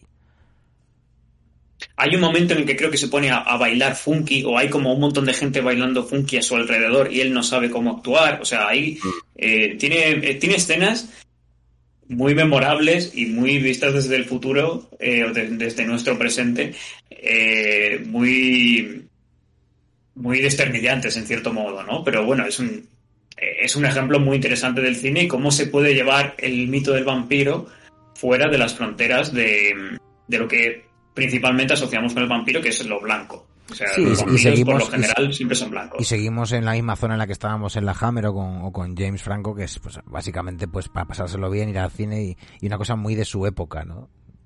Claro. Sí, sí, no, y, el, modo en el que está hecha está claro que, que bueno, que responde un poco a, pues a, la forma de hacer cine de la Hammer o este cine más de serie B, ¿no?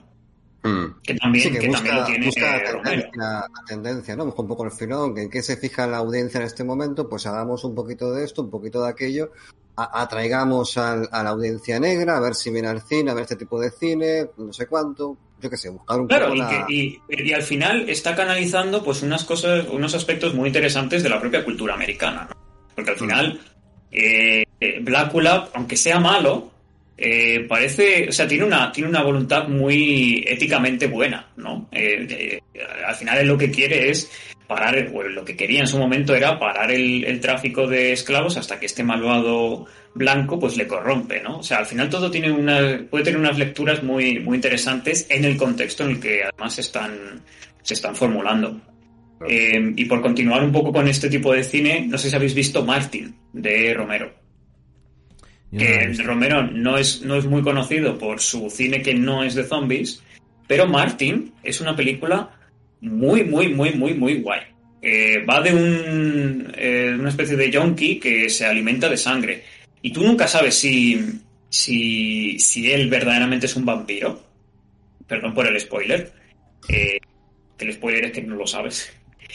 Pero es, es muy interesante porque tiene también una, una especie de intrahistoria eh, con su tío, con, con, con, sus familiares, que, pues bueno, pues como que tienen esta moral católica y al final, de hecho, a Martin le pasa una cosa, esto ya sé que no lo voy a decir, pero le pasa una cosa eh, muy, muy ligada a, cómo funciona la moral cristiana, eh, hasta qué punto puede, puede llegar la moral cristiana a desechar a una persona. Y es muy interesante porque con, eh, con, este cine de muy, muy, muy mala producción, al final acaba creando una historia de vampiros, que aunque no sea oficialmente de vampiros, porque no tengamos el vampiro estándar, aunque se juega mucho también con esa figura, eh, lo que acaba creando es un, una muy, muy buena, muy buen acercamiento, o un acercamiento al menos muy interesante a lo que es el, el cine de vampiros social, ¿no? Que habla de, de, problemas sociales de la juventud de, la, bueno, la juventud de la sociedad de la época. Entonces, muy recomendable. Luego, además, se recuperaría el tema de, de las drogas y todo eso con, con The Addiction de Abel Ferrara, y bueno, eh, está en Filmin, eh, la podéis ver, es, mm, eh, como digo, muy, muy, muy recomendable. ¿Cuánto tiempo nos queda? Pues más o menos, hemos empezado un poquito más tarde, Alberto, entonces quizás nos Sí, hombre, yo por mí, vamos, yo no estoy para nada... Vamos a darle unos 20 minutos más. Vale, guay. Vale, sí, nos lo digo porque vamos a llegar dentro de poco al momento en el que vamos a hablar de Salem Slot y, y el Inosferatu de Herzog. Pero bueno, esto, merece, merece un tiempo de reflexión, sí. Eso merece un programa aparte, ¿eh? A lo mejor nos quedamos un poquito por el medio porque es un programa. Bueno, podemos introducir ya un poco, Claro, podemos ir introduciéndolo. En cualquier caso, eh, simplemente decir también de esta época que son hay dos películas de Drácula muy interesantes. Una es eh, el Drácula de Dan Curtis, que está muy, muy, bueno, no está influenciado, sino que influenciará mucho a Coppola, sobre todo la parte de, de, Drácula buscando a su mujer y buscando un amor. Y, y luego tenemos el Drácula de, de John Barham también, eh, que, pues, bueno, el, argumento se cambia por completo del, del, Drácula normal. Pero sí que es como este principio de, de vampiro muy, muy, muy erótico eh, que luego vamos a ver o que se recuperará, por ejemplo, en Crepúsculo o, bueno, casi cualquier eh, película posterior de vampiros. Vemos ya por fin eh, vampiros que, que son que para la audiencia son también muy, muy atractivos. Pero luego llega un momento. Sí. Espera, adelante, te No, te quería hacer una, una pregunta, Alex. De esas dos que estás mencionando, calculo que una es la de y si no, aclárame cuáles son, porque esa es la pregunta que tengo para vos. La de Jack Palance y la de Frank Langella. Eh, uy, no sé esos nombres. No me, no... Los actores Los actores, dices. básicamente. Claro. Hay una que es con Jack Palance. La de Dan Curtis. La de Dan Curtis es la de Jack Palance. Ah, vale, es que no. Vale, que es la de 1973. Bien. Ah, sí, ah, pues yo pensé que era de 74, pero bueno. Yo lo tengo Y- aquí y como la de del la Anguila. 73. Y ahora te, ahora te, ahora te miro la otra. Bueno, Pues será la del otro. No, no, no, no tengo ni idea de los, del, del nombre de los actores, eh, porque soy una persona que no mira esas cosas y está muy mal hecho. Está muy No mal hecho nada. por mi parte. No perdón Y la de son dos actores. 1979, creo que es la que a la que te refieres tú. eh, 79. ok, Esta es muy- de, muy de- de posterior. John Badham, ¿puede ser? ¿Sí? Esta es la de Fran Langella, ¿vale? Esta es la que tú dices, Dieguito, entiendo que es de Fran Langella, sí. Sí, Tiene- gracias. Tiene un 6,2, ¿eh? En Film Affinity. Voy a compartiros ambas para que... Son buenas películas, ¿eh? Sí, sí, sí, es que, joder, es que en general... Yo lo que pienso, no sé si estáis de acuerdo con esto, ¿eh? A mí me resulta difícil hacer una mala película de Drácula. Y eso que se han hecho unas cuantas bastante No, pésimas. para, para. ¿Que te resulta para, difícil? Hombre, una película 2000, que no sea mínimamente Drácula 2000, entretenida con el, Drácula. con el argumento y la, can- y la cantidad de posibilidades que tiene la figura de Drácula. Me parece Pasaste muy de difícil. mala a mínimamente entretenida. Está, mínimamente entretenida te lo acepto. Bueno, es que claro, eso es muy subjetivo. Bueno, a ver, no sé, también hemos, nosotros hemos hablado también de, bueno, que yo que sé, cuando vas a una peli de vampiros porque te gusta el género, sabes a lo que vas, ¿no? Puede que te guste Ya, más o menos, ¿no? pero- Pero también ha habido pero muchos casos, y esto también creo que tenemos que Pero tenerlo y- presente, en los que hay películas que llegan al mercado y resultan... y, se, se- y surge la mofa muchas veces, ¿no? Y luego con el tiempo se convierten en clásicos. Entonces, El- yo con estas cosas soy muy, soy siempre muy... Porque, porque a mí hay películas que yo las he, al principio las ves y dices, "Hostia, esto es increíble, ¿no? O por lo menos a ti te flipan. Y en un primer momento pues reciben malas críticas o son películas que se consideran menores y luego con el tiempo van depurándose y van ganando y van teniendo, yo creo que ya su un poquito más de filtro y dices, joder, pues esta peli sí que es verdad que, que tiene algo, ¿no? Tiene duende. Más allá de que luego, Sí. pues hombre, sea una película para los que les guste ese tipo de cine, ¿no? Pero bueno, eso ya Pero es incluso, una opinión incluso subjetiva. yo creo que lo que dices, Alberto, de, de los vampiros es, eh, es muy cierto, porque si tú te fijas, piensa en otro monstruo gótico. Por ejemplo, en, en Frankenstein.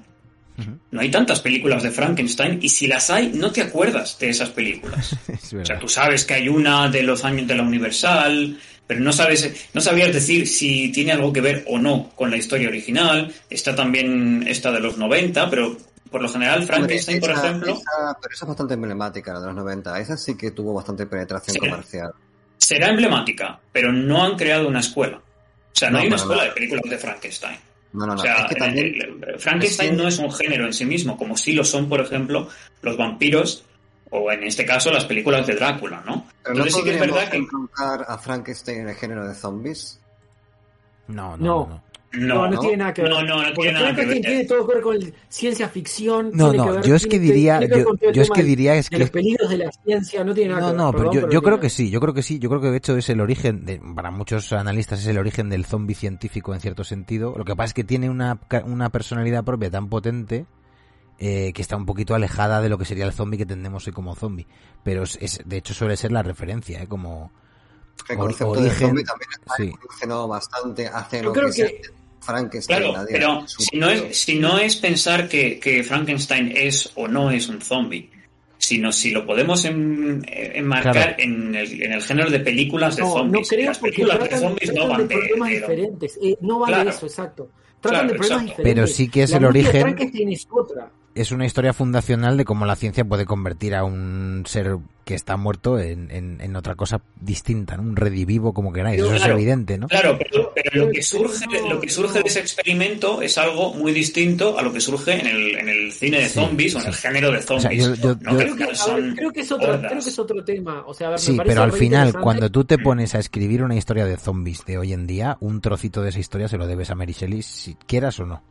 Si, si es zombie Totalmente. científico, no hablo del zombie vudú y otras cosas más eh, mágicas, pero del zombie científico, todos los Mm, creadores han, vivi- han claro, bebido un poquito de ese concepto del Mm, científico loco o no, que o del No, no virus sé si voy ahí. o de lo que sea que genera esto del, del mundo zombie. Capaz que le, le- le- o sea, no sé, capaz que sí, pero si hago un escalón en el medio que es pasar por Reanimator, por ejemplo. Sí, Hombre, claro. Eso es. Sí, sí, pero eh, es, claro, es que abrimos mucho el abanico. Claro, pero es que ahí No, volvemos no, a lo mismo, pero Reanimator, A mí me encantaría Reanimator. volver a vampiros, me encantaría volver a vampiros porque creo que nos desviamos un montón. Sí, sí. Digo, me encanta el tema, pero, pero, Venga, va. Vamos a volver a volantazo de Vamos, vampiros. vamos a volver.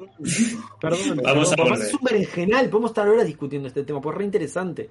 Y claramente nos A apasiona a, ver, todos. entonces- realmente nos quedan 15 minutos para hablar de Salem Slot y de Werner Herzog. Igual podemos continuar con, con el tema de los zombies y dejarlo.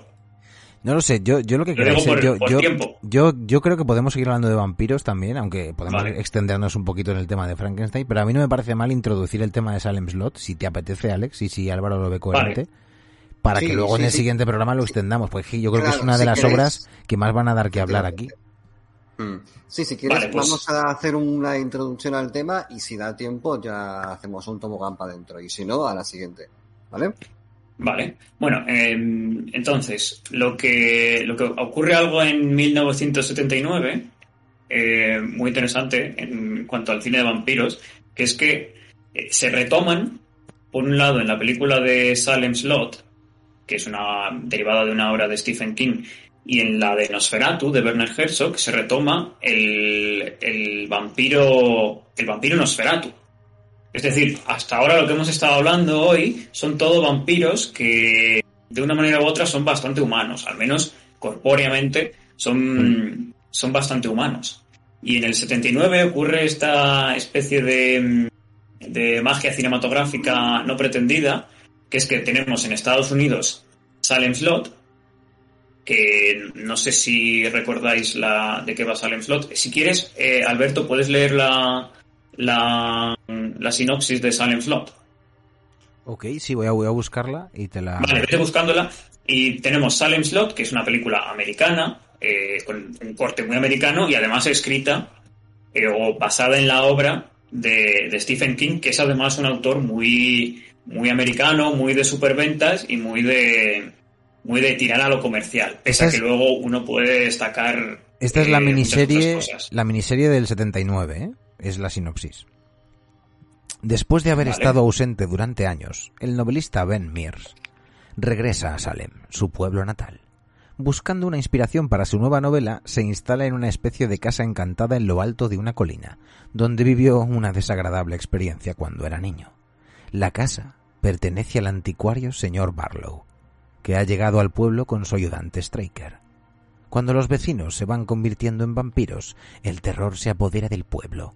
Ben intentará averiguar el origen de la epidemia para erradicarla. Esa es la, la de la miniserie, o sea, la de... Esta es la miniserie del 79. Vale, no, yo... Ah, vale, pues eh, bueno, yo lo hubiera, yo lo hubiera puesto la sinopsis un poco distinta, pero bueno, sí. pero a efectos prácticos se a hacer el mismo. A efectos prácticos, a efectos prácticos sí. Eh, pero ¿Cómo bueno. le hubieras puesto? Me da curiosidad, ¿cómo le hubieras puesto? ¿Cómo hubiera hecho yo la Espera, voy a leer, voy a leer la de dos, voy a leer la de 2000. ¿Le sobra esta o que le falta la tuya, a la que vos, a la que vos harías? ¿Qué le falta? El señor Barlow, que el señor Barlow no está desde el principio. El señor Barlow se le anuncia. En la, en la película al menos se le anuncia. En la novela no lo recuerdo.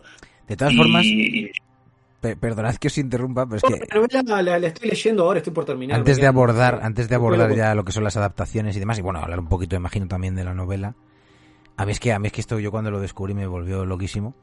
Eh, porque hay unas declaraciones, además Stephen King ha hablado largo y tendido de todo esto, eh, sobre cómo se le ocurrió la idea de este libro, ¿no? Y dice, una noche, mientras revivía por segunda vez las aventuras del sanguinario conde Drácula, porque estaba releyendo la novela de Stoker, le pregunté a mi esposa qué habría ocurrido si Drácula hubiera aparecido en la América de los años 70.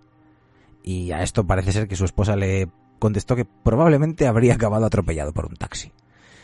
Y también, eh, en este caso, él mismo lo pensaba, ¿no? Pues es bastante probable, ¿no? Que, que, con un poquito de humor, ya sabéis que Stephen King es un tipo con un humor bastante negro, eh, pues con una carcajada dieron por zanjado el asunto. Pero en los días siguientes, Stephen King seguía obsesionado con la idea de, oye, ¿qué pasa si efectivamente, ¿no? Quizá el conde hubiese llegado a Nueva York y le hubiese atropellado un taxi, pero ¿qué pasa si llega a un pequeño pueblecito? Qué raro, ¿no? En la, en la bibliografía de Stephen King apenas hay pequeños pueblecitos estadounidenses. Así que decidió que quería averiguarlo y empezó a escribir Salem Slot, que fue originalmente titulada La Segunda Venida, The Second Coming, todo con un tinte bastante, bueno, ya sabéis, religioso épico. De hecho, el título también llegó a ser Jerusalem Slot y se acabó llevando a Salem Slot porque los editores lo medio pidieron. A ver si Dieguito aquí me corrige. No, no te corrijo. Agregar que es el nombre original del pueblo, que después es acortado, como que le dicen así corto.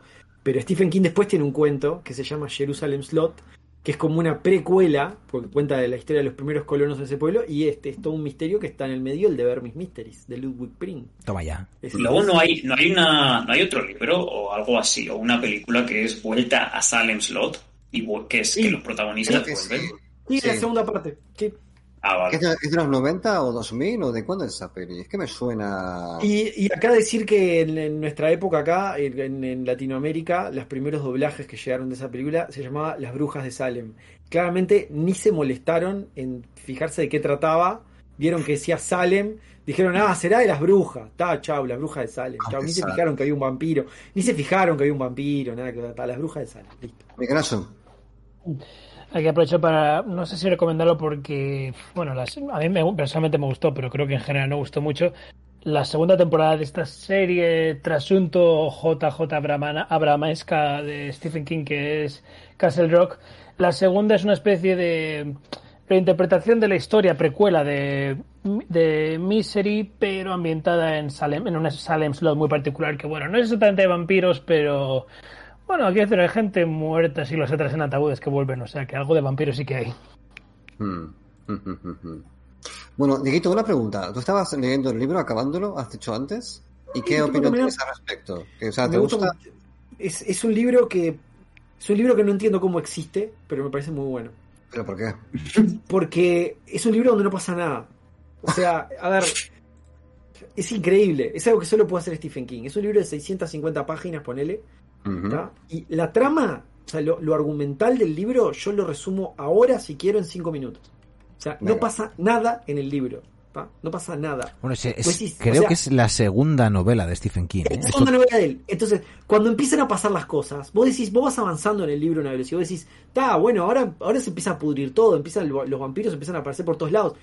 Y es como que todo pasa a una velocidad alucinante, porque es como que de la noche a la mañana pestañas, pasaron 100 páginas y pasó de todo. Y vos no entendés cómo puede ser, pero cuando lo ves en lo argumental, no pasa nada. Entonces, Mm. no entiendo cómo puede haber un libro de 650 páginas donde el argumento son posta 5 tweets. Lo resumo en 5 tweets. Ustedes leen el resumen de Wikipedia, es lo que pasa en el libro, ni más ni menos. Yo Bueno, creo que en parte. Es, muy, es muy propio de King, ¿no? Que son casi Mm, todos libros. bueno, puede ser, yo, puede ser, yo leí, puede ser, yo leí, yo leí el, este es mi se- el segundo libro que leí de Stephen King, yo había leído solo el, Re- El Resplandor.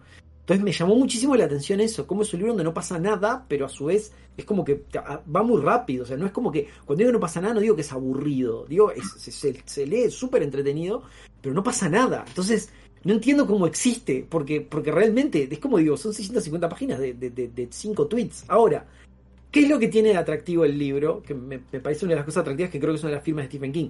Es como él teje, él hace un tejido donde el protagonista es más bien el pueblo y no tanto los protagonistas, porque tiene decenas de escenas que funcionan como que fue una telenovela, donde te va contando micro episodios de la vida de cada uno de los personajes, que no suman para nada al conjunto de lo argumental, pero terminan de armar el cuadro. Porque vos decís, cuando se comen a uno, vos decís, ah, ese era el almacenero que el vecino se había olvidado de devolverle un CD. ¿Te acordás el del almacenero que estaba caliente con el vecino? Mirá, se lo acaba de comer un vampiro. Y te genera ese tipo de reacción que la única forma de, de- de tejerlo es con una narrativa así. Entonces, vos decís, está, pero esto es invendible, porque es como una especie de telenovela donde no pasa nada y donde después pasa todo rapidísimo. Pero sin embargo, ahí está. y sin embargo, eso funciona es justamente a el la- formato que mejor y- funciona a nivel y comercial. funciona a la perfección. Mm. y funciona a la perfección. Entonces, la verdad, este, está muy bien. Pero, inclusive, hablábamos de Barlow, ¿no? Que es el, el- el vampiro protagonista. Yo creo que Barlow aparece dos veces, tres veces. O sea, uno dice, ah, Drácula. Yo leí Drácula de Bram Stoker, imaginaba al villano carismático, no sé qué. Está, aparece al principio y después no aparece más. Eh, Barlow, Barlow aparece tres veces, yo creo, todo el libro. O sea, después te hablan, te venden, ah, no, Straker, el gran villano Straker, que es el, es el que es el Smithers de Barlow, que le gestiona todo. Está, Straker aparece cuatro veces. Entonces, Claro, no sí, de hecho, normalmente lo que suelen hablar, lo que se suele hablar de, de Slot es que el- la protagonista o la malvada es la casa. Sí, eh, la casa de los Marten está como presente en todo el libro todo el tiempo, ¿no? Está, Claro. está muy bien, el, el comentario es, es- es muy adecuado. Yo, el, el- lo que, lo que, mm, lo, lo otro que saco de Salem Slot, está bueno, el- el- el- el- dos cosas son las que más me, me atraen de Salem Slot. Este, además de los tres cosas en realidad, además de los personajes que son medio personajes hechos con unos trazos, no son muy tridimensionales, este, yo qué sé, pero, pero, pero funcionan, funcionan para lo que tienen que hacer, que es matar vampiros, básicamente. Mm. Este, inclusive yo pensé cuando arrancaba todo con el tema del escritor, que vuelve al pueblo a encontrarse con sus orígenes. Yo esperaba un gran trauma, un gran círculo, eso no, nada que ver. Es tipo, ah, volví a mis pueblos, mis orígenes, y después salgo a matar vampiros. O sea, es como que todo pasa, todo pasa muy rápido. Este, pero, pero este, pero es- lo primero que es que, ningún, que, que desde el primer momento se dan cuenta que están peleando contra vampiros, que eso me encanta. Porque claro, estás viviendo en un mundo donde viste 900 películas de la Hammer, no te puedes hacer el estúpido y decir, ay, ¿qué será esto? Apareció con dos agujeros en el cuello, ay, capaz que es una momia. No, dicen, vos, estos son vampiros, ya está, desde primera. Eso me parece súper honesto y no, no se ve con tanta frecuencia. ¿Cuántas películas de zombies vimos donde arrancan con, ay, ¿qué son estos seres? Oh, no los entiendo, no los conozco, muerden gente, ay, tienen rabia. No, hermano, son zombies, ya está, viste 900 películas de zombies, decís que son zombies, ya está, listo. No les Mm. pongas walkers, no, decirle vampiros, chao. Entonces acá les dicen vampiros, me encanta eso. Después, ese es un tema. Después, el otro tema es este el tema de cómo agrega el, el- un tropo nuevo que es el del niño flotante, que es una cosa que, que- que yo no sabía, pero que entra en, entra en esta novela. Que, ¿Qué es el niño flotante? Es un niño fantasma que flota en tu ventana y te asusta desde la ventana flotando y te pide De que todas formas, Dieguito, no sé si te estás poniendo en la piel de una novela escrita en 1975 también, ¿eh? O sea, quiero decir que... Pero si estoy diciendo que está muy bien, no me estoy riendo. Estoy diciendo que Vale, está muy vale, bien. yo lo digo- lo digo-.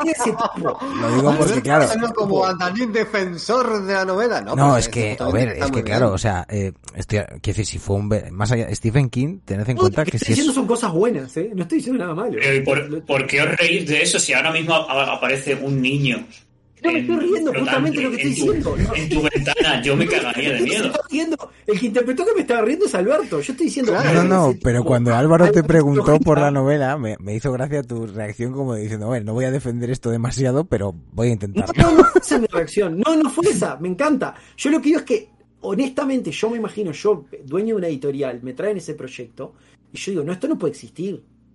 Pero sin embargo, existe. Eso, ese fue mi comentario de apertura, que puede sonar a ataque, pero no, es una defensa súper cerrada, porque es decir, a pesar de que en mi cabeza no entiendo cómo esto puede existir, existe y funciona. A ver, yo es que pien- yo lo que- yo- un caballo de cinco patas que corre y corre bien. Y es humildemente, humildemente lo que creo es que las historias y las novelas de Stephen King, con la complejidad que a veces alcanzan a nivel psicológico sus personajes, las idas de olla que pueden llegar a tener incluso en algunos casos, algunos capítulos que se extienden ad infinitum, y, y el hecho de que contase el tipo de historias que contaba en aquella época es precisamente lo que convirtió a Stephen King en lo que hoy es, pues, Lo que es, creo claro, que el claro, autor claro. que más Bueno, ha vendido en la historia de la humanidad. Ahí se anda con Agatha Bueno. Christie, ¿no?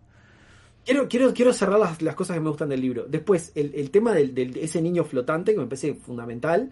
O sea, es, yo no sabía que lo, lo introduce Stephen King en este libro. Me parece una gran adición a la cosmogonía de monstruos del niño flotante que te golpea la ventana. Fantástico. Y después, este. Y después lo otro que quiero decir es que me gusta mucho cómo se propaga el vampirismo, porque es como una explosión. Él lo plantea como de una forma cuasi viral. Él te va contando muy de poquitito como algunos personajes aparece que están medio cansados y que se cansan y que les cuesta, de repente que les molesta la luz y que se sienten como, como si estuvieran medios anémicos o algo así, que pareciera que están enfermos. Y van pasando los días y esos personajes se van muriendo, se mueren de a poco, pero primero se muere uno, se muere dos, y después otros van cayendo de la misma forma, y cuando te quieres acordar, él te va describiendo así como van cayendo tres, cuatro personajes estratégicamente. Y cuando te quieres acordar, está todo el pueblo tomado, porque se esparció como un virus. Y cuando te querés acordar son todos vampiros. Y se dieron todos vuelta. Y dices, ¿cómo pasó esto? Y él te lo mostró con esos trazos. Y es una cosa maravillosa. Como lo cuenta. Y esa, es, y esa visión del vampirismo, así como, me parece como enfermedad, me parece que está muy bueno. Como lo muestra, como muestra que un pueblo se puede, lo, lo pueden tomar de, de la noche a la mañana. Este, Claro, porque está al final bueno, es una racionalización del, del monstruo. El monstruo funciona muy bien, o el monstruo, eh, el monstruo eh, en, el, en el sentido gótico, ¿no? Eh, está muy poco racionalizado, en el sentido de que, bueno, pues lo que tú dices, ¿qué pasaría si un vampiro o si un zombie pues empiezan a morder y esto empieza a expandirse y esto al final acaba siendo eh, un mundo lleno de vampiros que al final es absolutamente insostenible, ¿sabes? Es como la racionalización del monstruo, eh, pues es, eh, es muy interesante cuando, cuando se lleva. Es como en, en- en el libro este, ¿cómo se llama? Ay, eh, que luego hicieron una película muy mala. Matheson. No, no, no, no. El de. No, pero no es de vampiros, es de zombies. El de ahí. World War Z. Eh, Project- Ah, World War Z, sí. Igual que es una racionalización del zombie a- al, al extremo, ¿no? Y funciona muy bien precisamente por eso, ¿no? Que es como lo que yo creo que funciona también en el vampiro en Silent Slot, ¿no? Que es al final lo que, como lo que, lo que dice Dieguito, como un virus. Yo sí que es verdad que, no sé si tengo tiempo para hablar. eh, Sí, acabemos Pero- ya dentro de cinco minutitos, ¿vale? Vale, yo es que, eh, o sea, a mí me gusta mucho Silent Slot, lo quiero decir, primero. Pero, pero tiene una, eh, una lectura que si lees los vampiros de cierta manera, yo a- en estos dos, en estas dos sesiones he presentado a los vampiros sobre todo como unos seres eh, como muy sexualmente activos y muy fuera del canon eh, heterosexual, ¿no? Por así decir. Es decir, que siempre el vampiro, por ejemplo, si, si entendemos el beber la sangre como un, como un acto sexual, pues al final tenemos un, un- un monstruo que es básicamente bisexual y es un monstruo por ser bisexual. Eso es una, una manera de entender al vampiro. ¿Qué pasa si aplicamos esta metodología al, a, a, a Silent Slot? Que nos, nos genera un, un acercamiento muy extraño a la, a la novela y a la película. ¿Por qué? Porque al final tenemos a un gay o a un bi eh, o a alguien queer en cualquier caso eh, expandiendo su eh, queericidad y eso es algo como terrible, sobre todo porque lo hace con niños. Entonces es eh, esta como, lectura como es- este mal. Esta lectura de Alex es magistral, ¿eh? De, de la peli y de la novela. Es que al final tenemos a, a- a, pues a, a alguien eh, no heterosexual eh, expandiendo eh, la, la homosexualidad, sobre todo en niños, o incluso podríamos verlo como. Porque también hay, hay un tropo muy, muy, eh, muy homófobo, pero muy tradicional, que es que los gays eh, pues, eh, pues son violadores de niños. Tenemos este tropo también aquí, en esta novela. Y al final Sí. se te queda una sensación muy extraña porque tú estás viendo a, a este vampiro colonizar eh, a, a todo un pueblo que no es otra cosa que es que convencer a todo un pueblo de que, de que se haga gay. Y hay que luchar eh, contra todo esto. Esto es una lectura, ojo, no estoy diciendo que esto sea la, la lectura que le quisiera dar Stephen King o, o- o que haya una lectura buena de esta novela, ¿eh? Pero es la que yo hice en su momento y la que sigo haciendo y me parece muy curiosa por eso. Está, están Eh, mencionando quiero- en el chat la serie de True Blood, que tiene un poquito de esto también, ¿eh? Eh, Claro, sí, tiene- también. Tiene tres momentos bastante terribles Silent Slot, que es que el origen de Barlow es el sacrificio de un niño que, que nunca aparece, o sea, no sé qué le hacen, lo meten dentro de una multiprocesadora y se lo dan, no sé qué hacen, es terrible porque el niño ese desaparece. Después el- al hermano lo convierte en vampiro, que es el niño flotante que estaba hablando, y después hay un bebé vampiro, que no aparece nunca, pero se implica que hay un bebé que es convertido en vampiro en este, en, en- en cierto momento. Y es complicado. Yo, yo creo que la, la- la lectura que hago yo, inclusive porque Barlow, eh, lo decía, es un personaje que no aparece prácticamente y no tiene personalidad porque no aparece. Y Striker casi que lo mismo. Este, es como esa visión del vampiro como del mal, el mal pretérito, digamos, y este.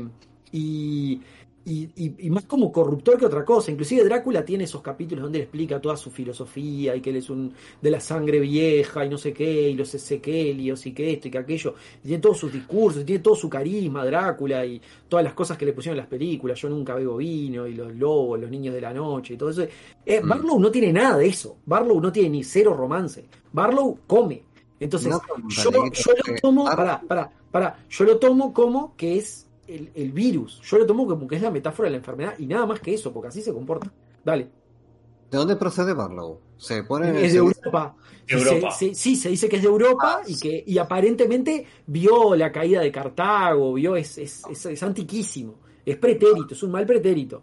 Y este Straker es como su último sirviente. Que Mm. yo había leído por ahí que se implicaba de forma muy pesada que Straker y Barlow vivían, eran dos hombres que vivían juntos en una casa, Mm. como que era una relación homosexual, por ahí a- atándolo un poco con lo que comentaba Alex. Yo en el libro no vi nada de eso.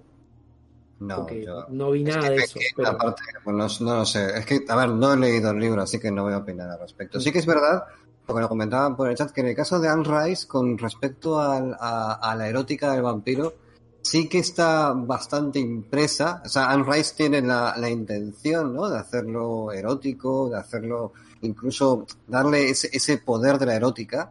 Pero sin embargo, sus personajes son, hasta donde yo recuerdo, eh, no pueden satisfacerse sexualmente entre ellos, porque, claro, tienen las características de un, de un no muerto.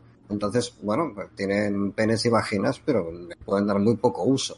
Entonces, digamos que hacen una, un ejercicio catártico de, de sexualización a través de la mordedura, etcétera, etcétera. Y también es verdad que eh, generalmente el vampiro clásico para, para conseguir sus víctimas utiliza eh, el mesmerismo, el, el hipnotismo, como un ejercicio de seducción para conseguir sus víctimas. Entonces, de alguna Sí. manera, tiene un fuerte componente erótico. En la, la Eso, capta- eso está.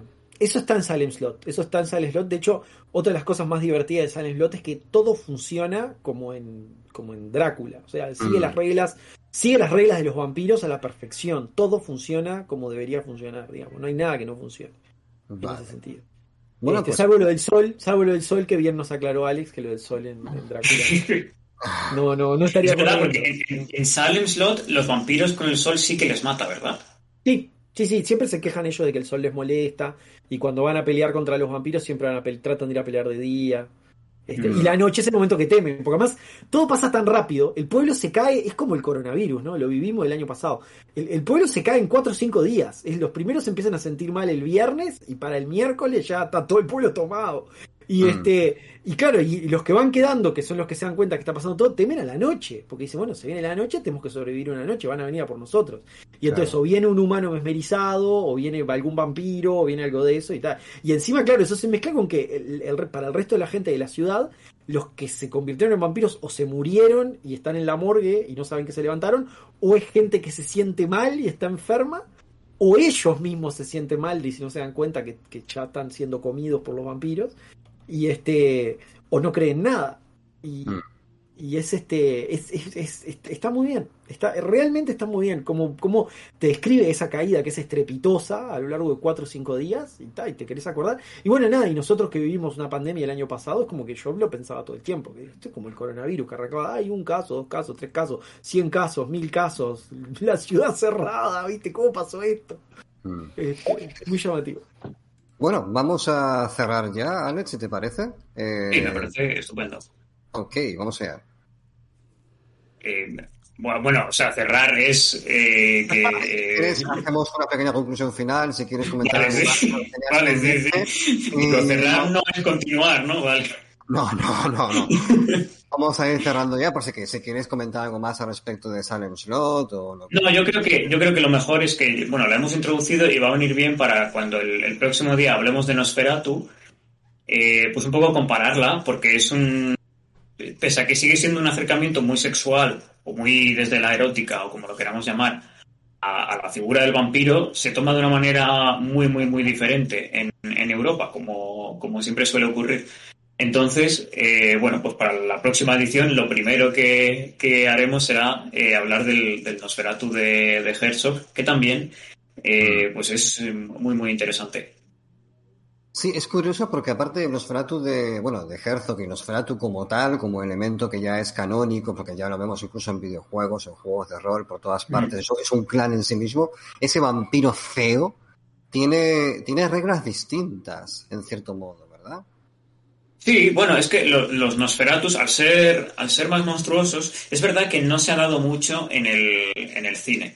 Es decir, no hay, no hay- hay muchas más películas, como hemos visto, de vampiros humanos, eh, Ujú. entre comillas, que de, que de vampiros monstruosos. Y por eso igual es tan, tan interesante qué función tiene eh, la monstruosidad en el propio vampiro y qué, y qué, mm, bueno, y qué idea- ideas transmite, ¿no? Por eso me pareció tan interesante la película que comentábamos al inicio de, La de hoy, de la del avión, eh, Mm. ¿cómo se llama? Rojo, cielo, sangre. Cielo rojo sangre, eh, bueno, Eso. perdón, eh, cielo rojo sangre, sí. Bueno, esas tres palabras. Sí. Es muy interesante porque tiene un Nosferatu, o tiene una Nosferatu, y, y es interesante cómo se juega con, con la monstruosidad y qué papel tiene eh, la monstruosidad, sobre todo cuando luego lo empezamos a, relacionar con, con el erotismo, ¿no? Que parece que son palabras que casi están contrapuestas. Entonces, pues bueno, eh, por no hacer mucho más spoiler, eh, pues hablaremos un poco de eso. Pues perfecto, vamos a cerrar este programa de hoy. Ha sido un verdadero placer contar con todos vosotros, con toda la gente del chat. Recordad que tenéis en en ebooks y en bueno, Spotify, donde sea que escuchéis el podcast, la primera parte de Vampiros. Y nada, gente, Dieguito, Alberto, Miguelazo, Alex. Te paso la, la batuta, Alberto, para que hagas la despedida. Sí, no, no me quiero. A ver, es que yo me he estado esperando un poquito para soltar algunas perlas. ¿Tienes una también. lectura? ¿Tienes una lectura por ahí? Sí, tengo un par de cosas que quiero comentar eh, de entrada porque están preguntando en el chat eh, y yo, dado el cariz que está tomando este debate y además todos los grandes momentos que seguro que nos depara el análisis de los vampiros con Alex, eh, yo sí que personalmente quiero hacer un programa especial sobre el juego de rol de vampiro eh, y cómo cambia total y absolutamente el Mm. concepto, ya no solo de juego de rol, sino de cómo entendemos el vampirismo en la cultura popular, ¿vale? Eh, a varios niveles. Y, y que- creo que debemos hacer un especial solo sobre ese juego y sobre cómo Sí. se crea el juego y, Hombre, cómo va maravilla. evolucionando. Totalmente, totalmente. Es una maravilla. Pero me ha gustado mucho, y además creo que tenemos que recomendarlo, el especial vampiros que ha hecho el, el Círculo de Lovecraft, nuestros amigos Amparo, José y bueno, todo, todo su, su elenco. Mm. Y además ahí aparece también el relato de Dieguito. eh, hicimos una ficción sonora de Pilar Pedraza. Y en la, La en la- quiero decir que la, la ficción sonora de- del relato de Pilar Pedraza es, es impresionante. Ese relato es impresionante. Vayan a escucharlo ya si no lo escucharon. sí, se llama. Revolución y Coagulación o Coagulación Es y Revolución. Impresionante sí, esa sí. historia. Es impresionante. Es muy guay. Es algo, eh, sí. Pero al respecto, al respecto de esto que decíais, eh, que yo creo que lo resume muy bien, además creo que es, el texto es de Amparo, aunque no, no sé si me llegó a confirmar que era suyo, pero yo creo que sí que es suyo, eh, sobre esto de, de- de los vampiros, ¿no? Y cómo, cómo se refleja, además en el chat estaba siendo un debate bastante intenso, ¿no? Em, porque qué son realmente, ¿no? Que representan todo este trasfondo que a veces nos cuesta un poco dilucidar según la película, el libro y demás. Pero hay un, tema que toca Amparo, que además creo que está muy anclado con los análisis habituales del- de la figura del vampiro, que dice que son seres que representan el atavismo bestial del ser humano y su lado más indómito y oscuro. Aquello que el gran Carl Gustav Jung definía como la sombra o la malévola personificación dentro del inconsciente colectivo de nuestros instintos primarios reprimidos desde que presentamos visos de conciencia. Porque la enseña del vampiro no es otra que el instinto, un magnetismo casi animal que ejerce además a través de la sangre, que es la fuente de poder y el vehículo del espíritu en prácticamente todas las culturas que conocemos y en las mitologías. La depredación natural y la sexualidad. En pocas palabras, el blasón del vampiro es sin duda alguna la supervivencia. Y es que esa supervivencia del más apto la que lleva a la personificación del arquetipo de nuestros deseos más íntimos, a luchar con todas sus capacidades humanas y suprahumanas contra la terrible angustia y el insufrible dolor que para el hombre representa ser consciente de su vacuidad y finitud. ¿Quién no ha fantaseado alguna vez con ser un vampiro? Seres inmortales, extremadamente fuertes, rápidos, metamórficos y que independientemente de la mitología que los trate, ya sea la mesopotámica, la griega, la japonesa, la nórdica, la latina, la eslava, son indestructibles para el resto de los mortales si es que no se utiliza contra ellos el que para muchos es el no menos terrible y supersticioso vehículo de la fe.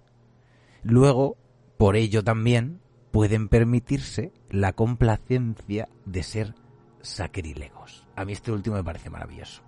Porque ahí Mm. está también mucho de lo que atrae, ¿no? De la figura del vampiro, ¿no? Y nada, bueno, simplemente añadir a todo esto que aparte de que, bueno, si añadimos el, el juego de vampiro yo ya me quedo tranquilo. Eh, pero, pero bueno, también un trocito ya para finiquitar y así, que sé que tendréis eh, ganas de descansar, tanto los que estáis en el chat como los que estáis. Siempre cerramos con una lectura tuya, así que vamos allá. Sí, Vamos. sí, aquí, aquí os quería leer un trocito de... mm, Ah, bueno, perdón. Esto es una gilipollez, ¿eh? pero también lo voy a compartir en el chat, porque hubo un, hubo un punto en la historia de Airbnb en el que se pudo alojar uno en el castillo de Drácula durante un tiempo a través de un concurso. Ahí os dejo el link para que veáis que es cierto.